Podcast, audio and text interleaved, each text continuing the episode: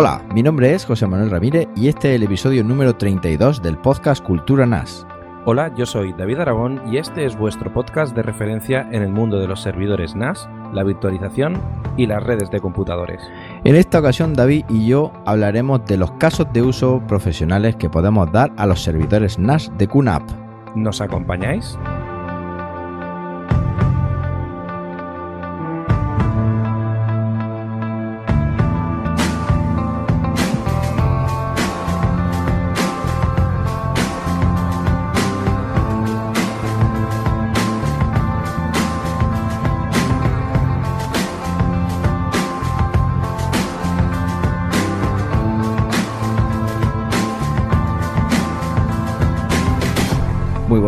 ¿Qué tal?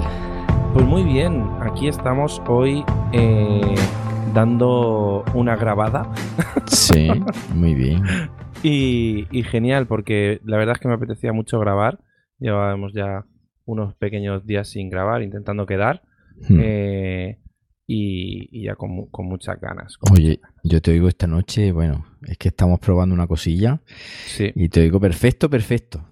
Sí, la verdad es que esto es una maravilla. Estamos dándole un uso a, a los, a los NASes, más allá de, de los usos tradicionales. Sí. Y la verdad es que es algo que me encanta y que, y que yo creo que les debemos de contar, ¿no? Es un cambio. Mm, es un pequeño cambio que además llevábamos ya, eh, bueno, si te digo que a lo mejor casi que un año con el servidor de Mumble eh, creado ahí y no lo, no lo utilizábamos, grabábamos por Skype Ujú. Y es que últimamente estoy un poco de Skype hasta, hasta el gorro y entonces Sí. pues tú y yo estamos grabando con, con Mumble y la verdad es que estoy me- mega encantado y luego me, me da la sensación de que para editar va a ser mucho más fácil porque va a haber una sincronía entre pistas Brutal. Brutal, sí. Así que. Bueno, pues nada, espero que la gente eh, note ese cambio y por supuesto que nos comenten qué tal sonamos ahora. Yo creo, yo creo que vamos a sonar bien. De todas maneras, Sí, eh, eh, la aplicación está escrito así, dicho mal, dicho Mumble. Mumble. Eh. Yo ya la he utilizado un par de veces en, para videojuegos y todo esto. Y la verdad es que es una pasada. Es una aplicación que ahora mismo tenemos un el servidor de, en casa de José Manuel con... Estamos lo- utilizándolo solo dos, pero yo me acuerdo cuando tenía el, el servidor en, aquí en el, en el QNAP hace bastante tiempo. Estábamos ahí por lo menos 20 o 30 personas y eso es que ni se inmuta. O sea, no... Es una caña. Y el Sí, sí. Skype, la- es lo que tú dices, cada día va... pues, Pero es que además últimamente oía, un- si te lo decía, oigo unos ruidos, oigo una historia y es que eso se te escapa un poco. Sí, al final estás que- ahí pensando más en ¿se estará grabando bien? ¿No se estará grabando bien? Sí. Y yo me es pongo, eso. me pongo nervioso además. Pero Oye, bueno, por cierto, eh, mm, que tu pueblo ha salido en la tele. Sí, vaya una leche. Bueno, mi pueblo no, el pueblo de mi mujer, ¿eh? ¿Qué Bueno, sí. Eh, sí, bueno. Estoy, estoy de coña. Sí, de- el pueblo en además, el que estás afincado. si es que lo dice, dice, ¿de dónde eres tú? Dice, yo de donde soy mi mujer. ¿De dónde, de dónde es mi mujer? Quiero decir, De donde diga mi mujer. de donde diga mi mujer soy. Eh, pues sí, la verdad es que, bueno, ayer, ayer salimos de la tele porque yo creo que nunca había visto un, un airazo y, un- y una virulencia climatológica como la de ayer. Que, que bueno, menos mal que no me pilló grabando más que teclas porque, porque es que si no, es que me cago a la pata abajo, porque no veas ves. tú el airazo que, que, mm, que hacía sobre las 6, 5 o 6 de la tarde. De hecho, se cayó el mercado de abastos, macho. Salió Por la eso, tele porque se vino abajo, no sé si has visto las imágenes. Sí. Bueno, brutal. Y, y menos mal, yo esta mañana lo comentaba con los compañeros del curro, menos mal que fue en domingo, tío. Tú imagínate si, si eso ocurre un día de diario con la, con la plaza del mercado ahí llena de gente. ¿eh? Hubiera sido un, un desastre que me da- se me ponen los pelos de punta, nada más que de Sí. pensar eso. Y bueno, esos vientos y esos, mm, esos días pecaminosos de, de mal tiempo también te han llevado a otra historia. Me han llevado una historia, me han llevado una historia que ya llevaba tiempo y de hecho te lo he dicho a ti alguna que otra vez. Y, es que aquí en Linares normalmente no hay apagones, no suele cortarse el suministro eléctrico prácticamente que yo recuerde, mm, bueno, me costaría trabajo recordar cuándo fue la última vez que se, que se fue la luz, hasta que ayer con este viento huracanado pues se fue la luz Y no tenía un SAI, macho, no tenía un SAI. Y no veas tú el apuro que, que he pasado, porque mm, tengo un RAID 5 en el TVS471, que es el NAS principal, donde tengo la web, los podcasts y mi vida. Mi vida 2.0 está ahí. y, y nada, pues el, el RAID, entre comillas, se ensució. Sí. y he tenido que hacer una limpieza RAID y se ha llevado pues unas 5 horitas. Sí, es que ten en cuenta que eh, los servidores NAS en general y, y en este caso eh, los QNAP, cuando tienen un corte de corriente, lo primero que hacen es, o sea, detectan que se han apagado mal y, y lo primero que te dicen, oye, mm, hay que revisar el sistema de archivos, hay que comprobar la paridad, hay que hacer tal. Hmm. Y, y nada, pues mira, tienes ahí la, la cifra graciosa de 5 horitas Hmm. de el NAS, pues casi inservible. Sí, porque además, lo que sí que, menos mal, eso sí, Mm. eh, la web, la web funcionaba. O sea, digamos que son los servicios cara al público. Eso Sí. estaba activo, mm, entre comillas, porque iba muy lento, obviamente, porque estaba el, el servidor ahí trabajando por debajo. Pero lo que es la información, nanay. Es decir, si a alguien eh, le pasa, eh, esas cinco horas no va a poder acceder a, a sus documentos. Yo lo- los documentos los tenía en otro servidor NAS, en, en Synology, pero bueno, gracias a eso he podido acceder a ello. Pero lo que es lo, eh, lo que tenía en el, en el QNAP, eh, cinco horitas, pues bueno, toda la mañana sin, sin poder usarlo, menos mal que no era, no era importante. No, o pues, esta mañana no he podido, vamos, no he necesitado. Pero sí, sí. tú imagínate una empresa. Mm. Sí, sí, no me lo quiero imaginar. De hecho, hoy vamos a hablar de los QNAP profesionales, con lo cual nos viene, nos viene al pego la importancia de un SAI, ¿no, David? Pues, pues sí, la verdad es que, la verdad es que es bastante importante. Y, y ¿qué, qué te, has, qué te has pillado? ¿Qué te Yo pillado? sé, dímelo tú. Te lo digo yo, ¿no? dímelo tú, que, que me lo has vendido tú.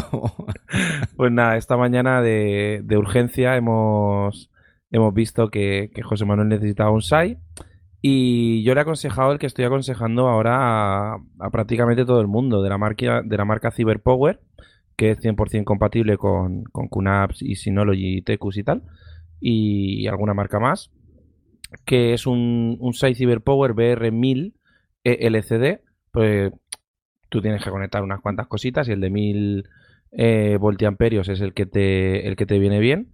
Y, este SAI está muy chulo porque tiene cuatro conexiones eh, protegidas con, con conexión de batería y luego tiene otras cuatro conexiones así como una, le llaman tipo brick, o sea, tipo ladrillo, y tiene eh, otras cuatro conexiones Hmm. que están protegidas contra, pues, pico de tensión y todo eso. Vamos, que los aparatos que tengas ahí conectados van a tener una señal limpia. Y además mola mucho porque este le hice review en, en Cloudea. Y una de las cosas que me gusta un montón es que tiene ahí un organizador de cables que está muy bien y, y le, y le conectas ocho, ocho cables de estos de fuente de alimentación gordos, de, de ordenador y tal. Y los organizas todos ahí con el organizador de cables y se queda ahí como una trencita más maravilloso. Que Hmm. parece eso como de un servidor de estos de, de RAD de profesional. Y la verdad es que queda muy chulo. Y además tiene las baterías intercambiables. Sí, eso me lo has comentado esta mañana. Yo Mm. creo que está bastante completo. Eh, ese va a ir, digamos que los servidores NAS van a conectarse a, la- a las tomas que tengo alimentadas.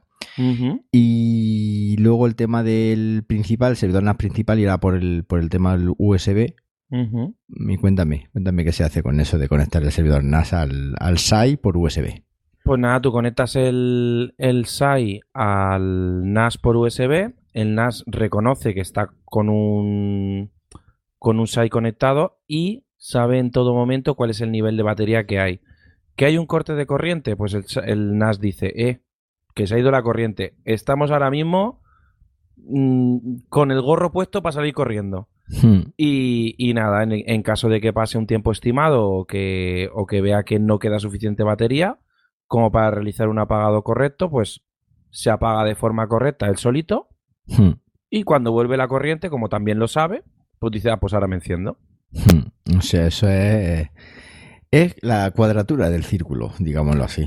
¿no? Sí, a ver, es importante. eh, es importante, mira, si no puedes llegar a gastarte los 100 euros que vale esto o, o un modelo un poquito más económico, unos 90 euros, que realmente de uno a otro ganas, ganas potencia, son 1000 vatios y, el de 700 queda un poquito ahí atrás por tema de precio, pues sinceramente si no puedes llegar ahí, pues cualquier site te vale.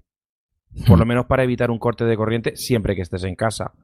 Pero ese extra de, de la conexión USB está muy bien. ¿Qué? Y para gente que tenga muchos equipos o lo que sea, pues a lo mejor o un site más potente o varios pequeñitos o lo que nos comentaron que se había hecho un oyente. Sí, eso, eso es interesante también. Que por cierto, por cierto, Félix, eh, creo que el alias es arroba Félix de Cuba, que hay que felicitarlo por dos motivos. A ver. Eh, Ah, es uno, verdad, yo me acordaba ya. uno por ser papá, eh, creo que es su segundo niño. Sí. Y por supuesto, eh, un abrazaco por eso. Y otro porque el hombre se ha comprado un pequeño servidor NAS, concretamente un 1277, que no sé si tú conoces. Sí, sí, sí, sí. y, sí, sí. y nada, a menudo dos bicharracos que tiene ahora mismo en casa. No se sabe cuál es mejor de los dos.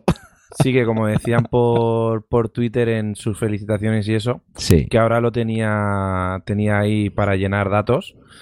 Eh, en ambos. Sí, sí, sí. Además es que es así. Eh, el hombre va a estar súper entretenido.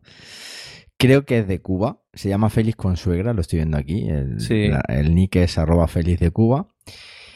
Y este hombre estaba mirando lo que, lo que me comentabas tú. Estaba buscando la, la posibilidad de tener eh, pues un servidor, eh, creo que se llama, ¿cómo es? UP, De UPS, UPS, UPS. que son las siglas de SAI pero en inglés.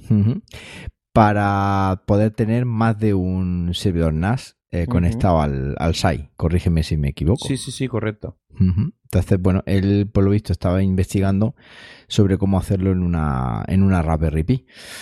Mm, Yo de momento no, no lo voy a hacer. No, no tengo esa necesidad imperiosa. Lo que sí que me gustaría es a ver cómo puedo hacer para que, por ejemplo, cuando se vaya la luz, en los otros dos servidores, o me, me avise, ¿no? Eh. Oye, que se te ha ido la luz para yo, mm, aunque el QNAP se apague solito, pero por lo menos vaya yo a los otros dos y les pueda dar directamente al botón al botón apagar. Que no sé si, si eso es viable. Sí, a ver, tú eh, con el tema del con el tema del SAI, pues como recibes una, una notificación en el momento que se va la luz, pues puedes entrar, si en ese momento tienes tiempo, Hmm. puedes entrar directamente y, y apagarlos. Recibe, la notificación por la aplicación de QNAP, imagino. Pu- Puedes recibirla por la aplicación de QNAP si tienes el, el push activado y Sí. si no, pues el método tradicional de enviar un email, que Hmm. también, que también Sí. se puede usar. Sí, sí. Y ya entonces tú aprovechas y, y a los servidores NAS que tengas activos, pues Claro. te da tiempo de sobra, porque además me ha dicho que eran 20 minutos, ¿no? Lo que tiene. Sí, seguramente unos 20 minutos te va a dar Mm. con el de 1000. Y lo más importante, incluso si tú te creas, tú que yo sé que a ti te gustan esas cosas, Hmm. si tú te creas una regla de IFTTT Ajá. que cuando recibas un email con este texto concreto Hmm. de tal, decir que te, que te mm, suene el teléfono, que salte, que te Mm. haga luces, que sea lo que haga falta para que tú te enteres y, y lo puedas Y hacer porque es, sí. es importante. Sí, sí. De hecho, es que lo que te digo, lo voy a hacer. Lo voy a hacer porque de hecho ya está pedido, ya lo sabes, está pedido el... Sí, sí, sí, vamos. El De hecho, lo, lo hemos tramitado, y vamos. como elijo el viento. Imagino Exacto. que mañana, mañana estará por aquí y mañana lo colocaré. De hecho, ya tengo ahí el sitio donde es quitar una regleta que tengo y poner el, el SAI y ya está. Ujú. y, y a dormir un poco más tranquilo por ahí porque es de las cosas que, como te he comentado mil veces, tengo que comprarme un SAI, tengo que comprarme un SAI, pero de estos que dices, bueno, mm, lo dejas pasar. Así que eh, recomendamos a todos nuestros queridos oyentes eh, y parroquianos Sí. que sí, que muy bien, que servidores NAS y que sus datos y que sus RAID y que caché y que muchas historias, pero luego al final se nos olvida, Ujú. Se nos olvida lo- tal vez lo más importante y es que un, un apagón y de hecho yo me puedo dar con un canto de los dientes porque de momento mm, no ha sido, eh, no ha llegado la sangre al río, porque No, está claro. simplemente he hecho una limpieza del RAID y, y aquí para ahí después y después Gloria y ya está. Sí, pero tú ten en cuenta que estas cosas. ver, yo ahora mismo estoy fastidiado, ¿eh? Yo te lo, te lo digo. Igual que decimos una cosa, te digo la otra. Hmm. Yo ahora mismo estoy fastidiado porque el SAI que tengo está, tiene las baterías muertas. Hmm. Que el- es el problema que tienen los SAIs, que, bueno, al igual que decimos lo mal, lo bueno decimos lo malo. Los SAIs tienen, son un, un producto de consumo y como ya hemos comentado, en este caso se pueden cambiar las baterías, pero en los SAIs que no es, no es fácil o que hay que desmontarlos enteros o tal, Hmm. es, es un inconveniente el, el cambiar las baterías y duran, eh, por bueno, bueno, bueno, bueno que sea el SAI, máximo un par de años las baterías. Hmm. Pero vamos, Bueno, pues que eso... luego cuando llegue el momento no sé si será o cambiar batería o comprar otro SAI, porque normalmente a lo mejor luego las baterías son más caras que el propio SAI. No sé No, ni mucho menos. En este ¿No? caso no es... a- No, que va, que va, que va. La batería del SAI es súper barata. Ah, sí. Sí, te- ¿Vos, ¿Ahí te- incluye tenéis también vosotros batería? No, en Cloudea no trabajamos con baterías porque uf, es una movida. Sería una movida, sí. Sí, pero lo bueno que tienen los SAIs es que te coges la batería, miras la referencia, vas a cualquier sitio Claro. de, de estos de recambios de coches Sí. y motos y tal, y te dicen, mira, quiero una como esta. Sí. Y ya está. Y ya está. Bueno. Oye, te tengo que contar una cosa también. Cuéntame. Pues mira que al final he estado cacharreando con el tema del Internet de las cosas en. Y la verdad es que, mm, sinceramente, me ha encantado. Ya sabes que yo tengo, eh, tengo opiniones sinceras y ya sabes que lo primero que hice fue cacharrear con un Container Station, que lo contamos aquí con el tema de Sí. Xiaomi, ¿no? Digamos que una doméstica, no, una doméstica, una domótica de, de alto nivel, ¿no? Más facilita, más, más el consumidor final.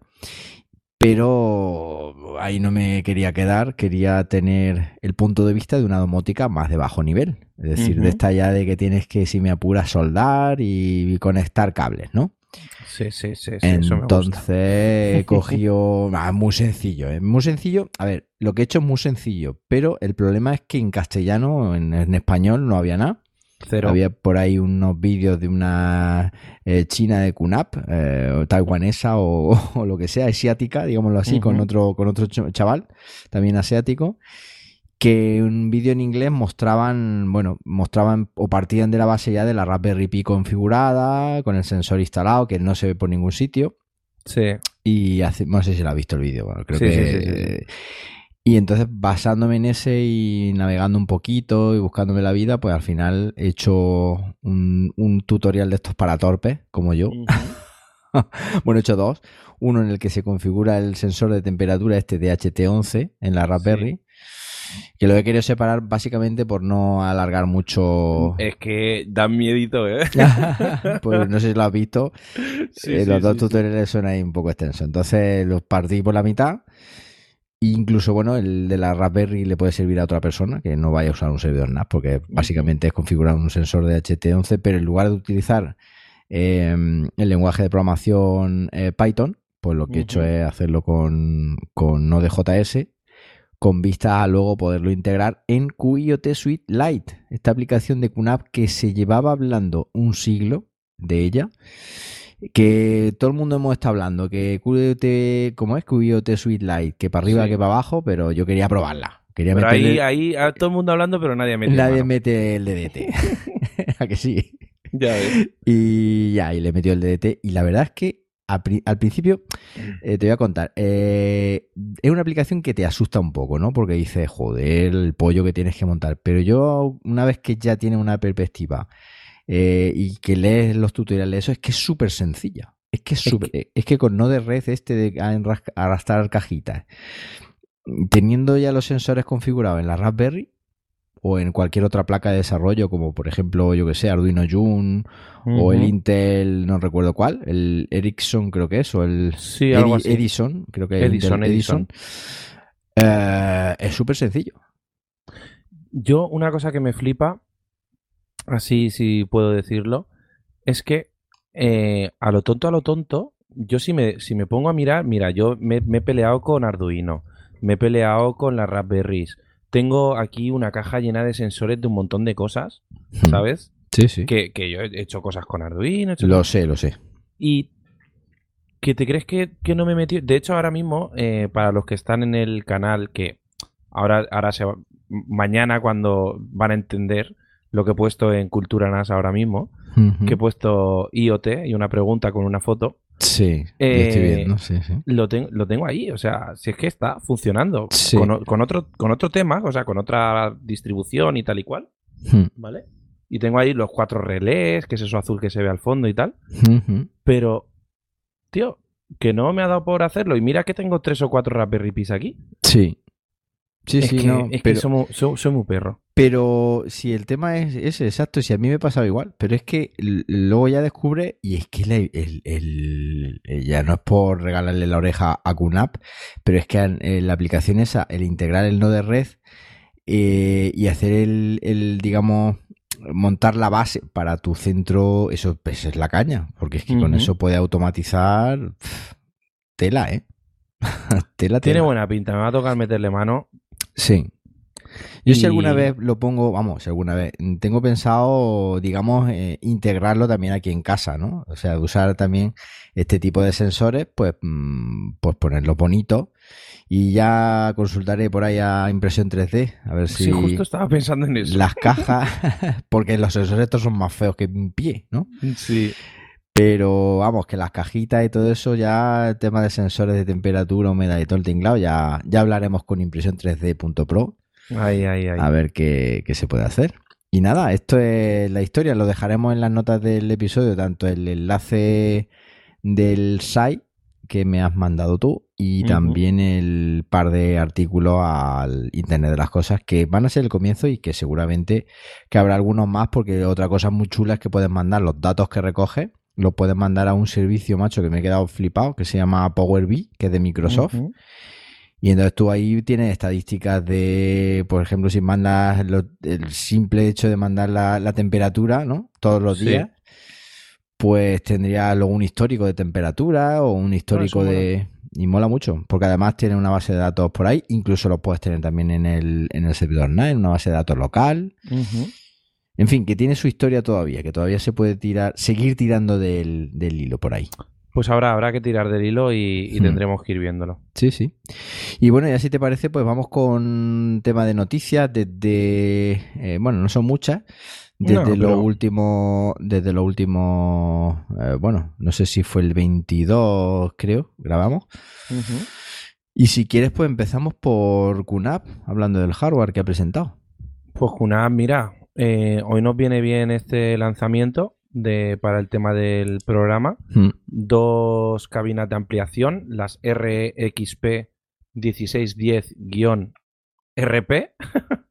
y la RXP eh, 1210U, RP también, mm, que bueno, son dos cabinas de ampliación, en este caso para servidores de almacenamiento en rack de, de alto rendimiento, con sus conexiones eh, SAS y todo el follón, un, pedazo de, de bichos que no veas, mm. eh, para discos duros SATA de 6 gigabits, ¿vale? Aunque Ujú. vayan conectadas por, por conexión SAS entre los NAS y, y las expansiones. Bueno, un, pe- un pedazo de equipos para, para esto, para eh, servidores rack empresariales y de, de 12 bahías y de 16 bahías. Sí, por ejemplo, tiene uno de la, un servidor TVS de la gama 71U Ujú. y me quedo corto y dices, pues le meto una cajita esta de expansión Por ejemplo. de 12 bahías, por ejemplo, y, y fíjate. Que, Y que- que una cosa, dependiendo de modelo, en este caso estamos hablando de que puedes incluir hasta, dependiendo del modelo de, de servidor NAS me refiero, creo que son hasta 8 Encadenadas una con otra, porque llevan doble conexión Sí, eh, mini SAS de 12 gigabits. sí. O sea, Y, y una cosilla, la que me lo pregunto, estas cabinas de expansión, eh, conectadas al, ¿cómo van conectadas al, al servidor NAS? pues mira, estas cabinas de expansión, Te lo digo, Llevan- perdona, porque luego hay oyentes que no me corrigen o nos corrigen, ¿sabes lo que te quiero Sí. decir? Y no quiero meter la pata. Así que, Vale. estas cabinas de expansión, ¿vale? Llevan una conexión que es eh, SAS, ¿vale? Una conexión SAS 12 gigabits que tienes que conectar, Hmm. ¿vale? Y el NAS tiene que tener la conexión. Si no la tiene, le puedes conectar una, una tarjeta de, de expansión por el PCI. ¿vale? Y eh, lo que hace esto es que va conectando como si como antiguamente, bueno, ahora también se hace con el, con el Thunderbolt, como Hmm. el Daisy Chain, Sí, que vas sí. conectando una detrás Uno de con otra, otro, ¿no? Encadenándolo. Ujú. pero van con, con doble canal. Sí. ¿Vale? Entonces, eh, no pierdes velocidad, porque al ser eh, controladora SATA de 6 gigabits con una conexión SAS de 12 gigabits, pues tienes suficiente ancho de banda de lectura y escritura, o sea, de sobra, para que, para Hmm. que se conecte. Entonces puedes concatenar diferentes eh, unidades de expansión para poder ganar almacenamiento y crecer dependiendo del modelo. Ya te digo, hasta unas barbaridades de 244 discos. Y cosas Ole, así. ole, ole, ole, ole, ole. Ole. Madre mía. Bueno, bueno, pues sí, ya queda. Es que muchas veces a lo mejor nos las preguntas donde, bueno, ¿y cómo con esto esta cajita de expansión? Bueno, pues David. David que está ahí con ellos todo el día envuelto, nos lo explica con, con mucho cariño, ¿no? Eh, otra cosita, eh, nueva gama hoy recién, bueno, ya sabíamos de ella, pero eh, la gama X53BE, ¿no? Una gama interesante, podríamos decir. Eh, ¿a, a qué se debe esa E? Eh, pues me temo que es como la E de la gama X73, ¿no? Correcto. De eliminar cosas, creo. De economical. Economical, ¿no? Sí. eh, Ya ves. Eh, creo que en el programa pasado luego también Sí, lo eh, hablamos. nos corrigieron por diciendo que, que sí que los tenían. No, nosotros nos referimos que lo que tiene es la ranura. Lo que han quitado es la plaquita que llevaba a los puertos. Porque, por ejemplo, yo tengo aquí en casa el, el X70, ¿cómo es? El 473 Sí. y es el mismo que el 473E, pero el Correcto. 473E no tiene, eh, digamos, la placa de expansión de los puertos USB 3.0 pinchado ahí. Correcto. Tiene huequecito para que lo compre aparte. Entonces, Exacto. obviamente se salen, son servidores NAS que salen un poco más económicos que la gama sin la E. Correcto. En este caso, pues lo que está haciendo QNAP es eh, quitar la, la tarjeta de expansión que llevan incluida para dejar ese puerto PCI Express libre, ¿vale? Que para mi gusto creo que es una ventaja. Hmm. Y eh, también lo que han hecho es bajar un poquito la memoria RAM, ¿vale? Entonces, pues bueno, tienes partes de un modelo de 2 gigas Hmm. aunque puedes optar por el modelo de 4 GB o incluso pues llegar hasta, hasta 8 GB de, de RAM, aunque creo que de forma oficial estos se pueden ampliar hasta 16, si no me equivoco. Lo voy a mirar en las especificaciones, pero ya. Hmm. Vale. De forma oficial hasta 8. Hasta 8, sí. Sí. De sí forma extraoficial con sus dos ranuras para módulos de DR3L, Ujú. ¿vale? Se puede ampliar hasta 16. Ujú. Perfecto. Te lo digo porque los estamos ampliando. ¿Dónde o sea, estáis ahora, no? Los no tenéis ya allí, los tenéis en stock, imagino. Sí, tenemos ya alguno en stock y como comparten la placa base y todo con el otro, pues Hmm. ya sabemos que sí que se, que se pueden ampliar. Por cierto, creo que Arturo Ávila, al que desde aquí le mandamos un abrazo, Ay, sí. creo que se ha comprado también un- uno de estos, pero el que no lleva la E, creo. Eh, ¿Puede ser? Arturo, Arturo, Arturo, si no me equivoco. Sí, porque además estaba muy contento con el no, Thunderbolt, ¿no? no, no, no. ¿No? El señor Arturo Ávil- Ávila se ha comprado un 453 BT3 Ah, vale, vale, eso sí. Con Thunderbolt. Con Eso. Sí, sí, además lo pone aquí. sí, es verdad. el señor Arturo Ávila que además eh, Está encantado, ¿eh? Con él. está encantado. He de decir que, que lo compró en Cloudea. Ujú. que también nos ha preguntado un par de cositas ahí y a- hoy por, Sí. por cierto le estaba aclarando en el en el en el, En el canal canal, de De Cultura tele- NAS. Sí. Que por cierto, decía- vamos a decirlo, telegram.me barra cultura NAS. Sí, que hace mucho tiempo que no lo Que hace decimos mucho tiempo que... 908 members. Sí, camino de los mil que se pueden apuntar ahí, que es gratis. Exacto. Hmm. Y, y lo que comentaba que eh, me, me decía que Oye, muy, muy bien, me han contestado a todas las preguntas que les he hecho súper bien y tal. Y digo, claro, pues el que contesta soy yo. Hmm. Sí, sí, sí, claro. No te van a contestar bien. Claro. Si estoy ahí detrás. Estoy ahí detrás en el A, servicio lo- de, a los mandos. de ayuda. Claro. Bueno, bueno, pues ya está. Eh, más cositas. Eh, una cosa interesante. Kukal Agent, que, o Kukal Agent. eh, una nueva aplicación para la gestión centralizada de los calendarios en QNAP. La he probado y tiene muy buena pinta. Eh, sí, he estado, tú, tú sabes, tenido una fuente de información maravillosa para saber de qué va esto, Sí. que la podéis encontrar en Sí, jmramírez.pro. sí. La probé no me ha dado tiempo en la nota de prensa. Es que yo en la nota de prensa la me, la me enchufé ahí y puse Sí. pantallazo. Sí, Y está muy chulo, un calendario. sí la verdad es que es un, Calendar, sí. un rollo muy, muy Google Calendar, pero, Hmm. pero me gusta hasta más. Sí, tiene una interfaz de usuario. Yo te lo, te lo vengo diciendo ya un tiempo. QNAP se ha puesto las pilas mucho, mucho, Mucho, mucho, mucho, mucho. en tema de interfaz de usuario. Tú acuérdate cuando tenían las interfaces de usuario estas que eran un híbrido entre las cosas antiguas que ponían ahí con, Sí. con sombras, con relieves y con seumorfismo de este. Con Sí. las- ahora ya esto es mucho más planito, mucho más, mucho más pro. Eh, y se están poniendo las pilas porque es que se estaban quedando muy atrás. Y esta viene a complementar lo que es el QContact Z Sí.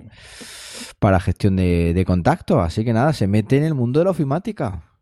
Sí, a ver si nos sorprende con una app y, Seguro. y aunque, aunque tiene el, el Qnotes 3, Sí, o sea, Qnotes, sí, sí. para así para todo el mundo, Hmm, pero mm, está ahí ahí que no termina de arrancar hmm. y, y nada, es QNAP ahora mismo está tirando un poquito de, de colaboraciones, ¿vale? Hmm. Con, por ejemplo, la nueva aplicación esta que ha sacado de, de comunicación colaborativa, ¿sabes? Un poco Sí. chat, por decirlo de alguna forma. Pero. Bueno, pero no es suya, ¿eh? Creo que era Ya, por eso, que ha la tirado de, de- de- ¿Cómo se llama? Esto de colaboraciones, sí. Eh, eh, Mattermost, creo que es. Mattermost, Sí. correcto. sí, sí. Eh, ha tirado de, de colaboraciones, lo que yo te, lo que te comento. Eh, han dicho, bueno, una aplicación en condiciones que podamos hacer un paquete y tal. Habrán hablado con ellos y habrán dicho, venga, nos cogemos a Mattermost de la mano y lo metemos en el, en el NAS. Y así aún, aún vamos tapando cositas para hasta que supongo que lo hagan ellos. Sí. Sí. O, se, o se pondrán, o hablarán con Mattermost y dirán, hey, sí. eh, desarrollamos esto para A- Apachas. Sí, sí. Sí, sí. Yo creo que por ahí van los tiros y poco a poco. Y esto es bueno, bueno para todo el mundo. Y por supuesto también lanzan o han lanzado recientemente QVR Pro. Ya tenemos aquí VR Pro, que está muy bien también, ¿eh? como se suele decir, esto es un game changer. Sí, sí, O sí. Esto, esto empieza a cambiar el juego ya, ¿eh? Sí, bueno, para la gente que no lo sepa, eh, comentamos que las, eh, digamos que es una aplicación de videovigilancia para convertir al servidor NAS de QNAP en un centro de tu videovigilancia. Tenían una cosita en su día, ¿no? Que no recuerdo que era. ¿Cómo era? Eh, A ver, QVR, Q- creo que. Era. Siguen teniendo Surveillance Station, Sí, ¿vale? Sí. Que, que es la solución, digamos, más de hogar, pequeña oficina, ¿sabes?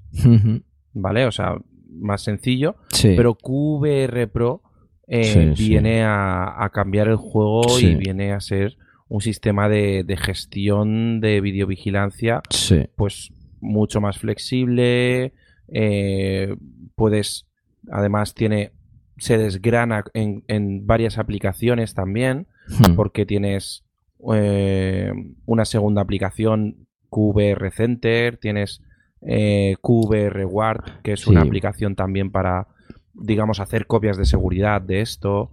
Mm. Eh, aquí QNAP ha echado el resto y, y una de las cosas que me gusta que me gusta y me es, es una justaposición de opinión ahí eh, que me gusta y me disgusta que, que trabaja sobre Container Station ¿vale? Mm. por lo tanto me gusta por un lado porque queda totalmente apartado es como un sistema operativo aparte de, del, de QTS ¿vale? Eh, no me gusta mucho porque no soy muy fan de los containers Pero te voy a decir una cosa, lo, lo han ocultado, ¿eh? Es decir, pues, antes, claro. antes yo recuerdo que con, con, con QContact, cuando instalabas QContact, te creaba el contenedor ahí en Container Station. Y eso era horrible porque veía un... Pero ahora no. Ahora mm, estará basado en Container Station, pero ya no está visible. Es decir, digamos que tu herramienta Correcto. Container Station está limpita de polvo y paja, con lo cual eh, esto está genial. Hombre, ten en cuenta te que lo meten por debajo, debajo de la alfombra, lo han metido. Exacto, ten en cuenta que esta aplicación tampoco se la pueden dejar a la ligera como una aplicación de contactos que dices, bueno, a- Claro. al fin y al cabo tampoco tal. Pero esta han sacado una solución. Ten en cuenta que es una solución de pago, ¿vale?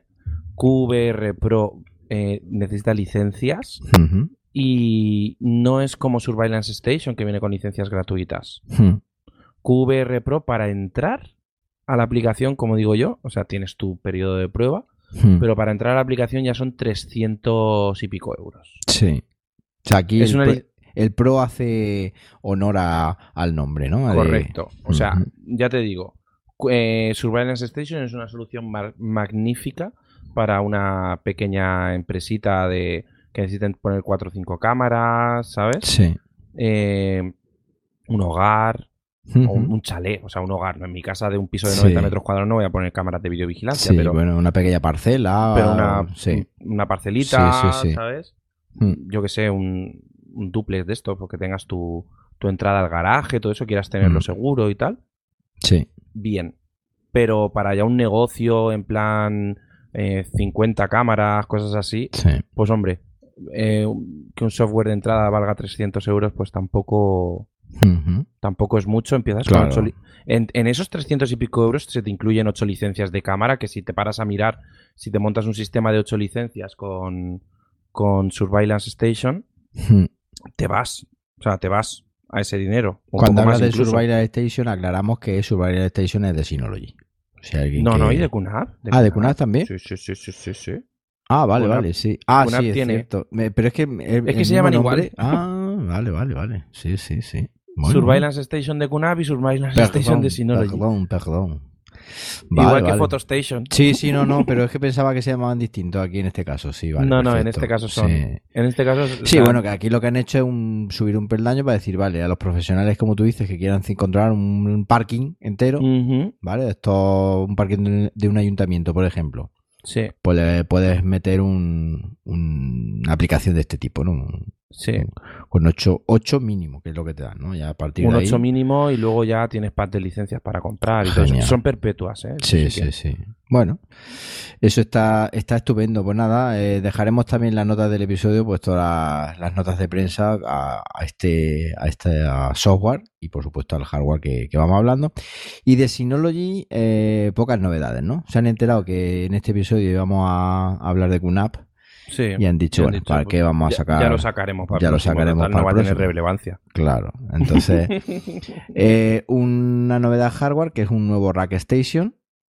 Sí. que es el 36 RS3618XS, que también es en formato rack y que, bueno, pues 12 bahías ahí muy ricas, ¿no? Con un Xeon dentro. Un SEO, que oye, que quieras que no está muy bien. Ujú. 2.332 euritos sin IVA. Y bueno, pues este no es para ponerlo debajo de la tele, ¿no? Claro. No, porque además los rack, ya lo he dicho varias veces, hacen ruido, ¿sabes? Y cantan mucho. Sobre todo la mujer que se te puede se te puede molestar si lo ve eso. Oye, ¿eso que hay debajo de la televisión? ¿Esa caja negra? ¿Qué sí, es pero eso? para pero para mover más de 3.900 megas por segundo no puedes estar callado. 143.500 IOPS. Está muy bien eso, ¿no? Está muy bien. Eso es. Bueno. Y el tema de beta de Active Backup eh, 2.0 para Office 365. En esta vez, eh, anteriormente la sacaron para mm, tanto para Google como para Office. Y esta vez, que yo sepa, solamente para, para, para Office. Para el que no lo sepa, nos permite hacer copia de seguridad de Office 365 en tu servidor NAS. En vez de hacer Sí. copia de tu NAS en la nube, haces copia de tu nube eh, En en, tu NAS. NAS. Exacto. Que yo he de decir una cosa. Cuando vi la nota de prensa me llevé una desilusión. ¿Por? Porque digo, oh, una nueva versión de Active Backup para Office. Sí. Sí, sí, bueno. Yo Pensaba que iba a ser for server. Yo utilizo la de Google. La estoy Sí. De hecho, mm, la, no es que la utilice, te cuento. cuando vi la nota de prensa, como yo tengo una cuenta de Google Apps de las que daban antiguamente gratuitas, que nos las siguen Ujú. manteniendo nuestros 10 usuarios, que por eso está ahí jmramirez.pro, eh, la gestión del mail y todo eso es perfecto. Eso Sí, Google nos- lo sigue manteniendo los antiguos, no sé cua- hasta cuándo durará, pero bueno, ya han pasado años y, y o se han olvidado de nosotros o somos pocos o bueno, no sé. Y mm, digo, bueno, voy a probarla, ¿no? Cuando salió la, la nota de prensa tienes que montar un pollo terrible para, para configurarla. Sí. Pero bueno, la, la configuré y se quedó configurada ahí en el, en el Synology. Y ahí está. Mm, creo que hace copia de seguridad de mi Google eh, de mi Google Apps todos los días a las 4 de la mañana. Creo que es. Me manda un correíto. ¿Ya se ha hecho la copia de seguridad? Ah, pues muy bien. Y ahí la tengo. O sea que tampoco. No es que la utilice, pero ya que la tengo ahí configurada, si alguna vez tengo que tirar de copia de seguridad, pues ahí la tengo. Así que Pues sí, la verdad es que, está muy bien, Mm. pero ya te digo, a mí cuando vi lo de Active Sí. for Server la van a mejorar, que esta aplicación la utilizo sí, mucho. Sí, sí, sí. Y, y Bueno, me dio una desilusión, pero bueno, no pasa nada. pues nada. eh, Son buenas noticias para son los buenas usuarios de Office noticias. 365. Por supuestísimo que sí. Eh, bueno, está en beta todavía, pero, pero bueno, ahí está. O- sí, está en beta, sí. Sí, Bueno, pues vamos con el temita del episodio, si te parece. yo creo que sí. Mm, usos profesionales de los servidores NAS de QNAP. Vamos a por ello. Vamos para allá. Estáis escuchando Cultura NAS con José Manuel Ramírez y David Aragón. Bueno, pues vamos con el temita del episodio, como decíamos. Vamos a, a comentar brevemente, va a dar unas pocas de ideas, ¿no? Así. Hemos elegido cuatro perfiles profesionales y hemos elegido una serie de funcionalidad, una serie de software y eh, un modelo, digamos, de servidor NAS recomendado. Aunque, bueno, ahí también tendrás tu, tu punto de vista. Los servidores NAS los elegí yo, pero bueno, igual tú me, me corriges en alguno. Y son cuatro gamas, el- o cuatro ramas, mejor dicho, profesionales, en los que un servidor NAS de QNAP con el hardware tan potente que tiene y ahora el software tan mejorado, pues puede, puede venir eh, como anillo al dedo. ¿Qué te parece? Pues sí, porque además son, son cuatro, eh, digamos, cuatro disciplinas, o sea, cuatro formas de, de cuatro medios profesionales Hmm. que en dos de ellos, por ejemplo, son lo veo bastante, bastante común, pero luego también vamos a hablar de, de otro par de ellos que, que no son tan comunes y que a lo mejor pues a, a nuestros oyentes no se, no se les había ocurrido que se podía Hmm. utilizar un NAS en esos ámbitos profesionales. Sí. Bueno, pues hacemos un resumen. Son fotógrafos, la segunda, editores de vídeo, la tercera, la rama sanitaria, médicos, dentistas, etcétera. Y por último, pues el comercio electrónico. Sí. Digamos que podría ir destinado este a, a pymes, ¿no? O a incluso Sí. autónomos, ¿vale? Que Exacto. quieran dedicarse al, al comercio, al comercio al comercio electrónico. Sí, que quiera tener una imagen digital. Y la quieran tener en su propia, en su propia, en su propio dominio, como aquel que dice, ¿no? Correcto. Bueno, pues vamos con los fotógrafos. Y en esto empiezo por aquí porque, por supuesto, a que adivina de quién me acordé. Pues yo creo que te acordarías de mí a lo mejor, ¿no? Un poco. Eh, que efectivamente. Porque, para el que no sepa, David Aragón es un fotógrafo estupendo. Y, por supuesto, aparte de trabajar con servidores NAS y es fotógrafo, pues nos va a dar su, su punto de vista eh, sobre, por ejemplo, qué busca un, un fotógrafo, qué, qué quiere. Pues mira, normalmente un, un fotógrafo lo que está buscando es eh, una, una capacidad de almacenamiento pues relativamente alta, ¿vale? Eh, dependiendo de, de su forma de trabajo, pues tú ten en cuenta que eh, si un servidor si un servidor, o sea, perdón, si un fotógrafo, que me he despistado, si un fotógrafo dispara, por ejemplo, fotografías en, en formato RAW, en alta calidad, pues va a trabajar con, archivos pesados, ¿vale? Pero mucha cantidad, porque si, por ejemplo, hace eh, pues lo típico, bodas o sesiones de fotos, moda, cualquier cosa de este estilo, o incluso, pues yo que sé, fotografía de producto, que también se dispara muchísimo, pues eh, va a tener a lo mejor por sesión 150, 200 gigas, pero tranquilísimamente. Y ten en cuenta pues que si trabajas todos los días, pues estás generando una cantidad de información eh, brutal, brutal. Además, eh, bueno, un fotógrafo busca que, tenga pues mucha velocidad de, transferencia, no tanto a lo mejor como, como un editor de vídeo, pero que tenga velocidad de transferencia, que pueda trabajar cómodamente y sobre todo tener tranquilidad. Hmm. Tener tranquilidad porque ten en cuenta que normalmente este tipo de trabajo eh, conlleva la generación de un, de un material o de un contenido digital que rara vez es sustituible. Sí, porque se me está ocurriendo, y ahora te dejo que siga, tú imagínate una boda. Sí, bueno. ¿no? Tú imagínate una boda que tú vas ahí con tu cámara y tú echas tus fotos, ta, ta, ta, ta, ta, y vale, estás te lo llevas a tu sitio de trabajo, a tu casa, a tu oficina, donde esté. Y por lo que sea, pues se te fastidia la foto. Porque no te das copia de seguridad o por lo que sea. Es una liada. Es que te matan. Te es una liada Te mata, te come un marrón. Yo lo estoy pensando y es que tú imagínate. Eh, no, mi boda, por ejemplo. Imagínate que en mi boda a lo mejor no yo tan, tanto yo no, pero imagínate mi mujer que a, lo mejor le hace más ilusión o lo que sea. Y dice, no, que no hay foto. ¿Cómo que no hay foto? Y, entonces, pues, eh, tal vez eh, el servidor NAS, llegar y descargar corriendo tú de tu tarjeta, que me imagino que lo habrá hecho tú también, pues eso da mucha, mucha seguridad. Si le metes luego un RAID, volúmenes. Sí, mira, eh, normalmente los, los fotógrafos rara vez se suelen quitar sus, sus almacenamientos físicos, digamos, de DAS, ¿vale? Hmm. Direct Attached. Pero el servidor NAS da mucha tranquilidad y hay varios perfiles. Hmm. Está el perfil del fotógrafo que trabaja con ello directamente hmm. eh, sobre trabaja sobre el NAS directamente, trabaja en red local y muchos fotógrafos que lo utilizan solo para copia. Hmm. Porque ya tienen, digamos, su infraestructura montada, pues de discos duros Thunderbolt, ¿sabes? Y hay mucho que, lo trabaja así.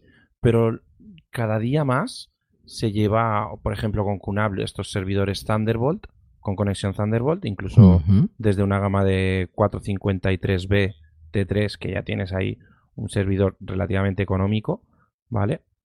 Pero, pero suelen buscar más, más capacidad, suelen buscar equipos de 8 bahías, ¿vale?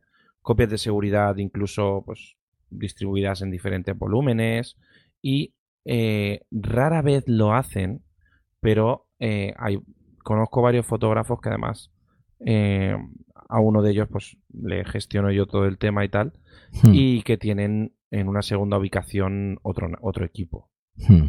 Que es algo que nos hemos cansado de decir, pero os sorprendería. Que que, no, que no tienen cómo hay gente que ni siquiera tiene copia de seguridad.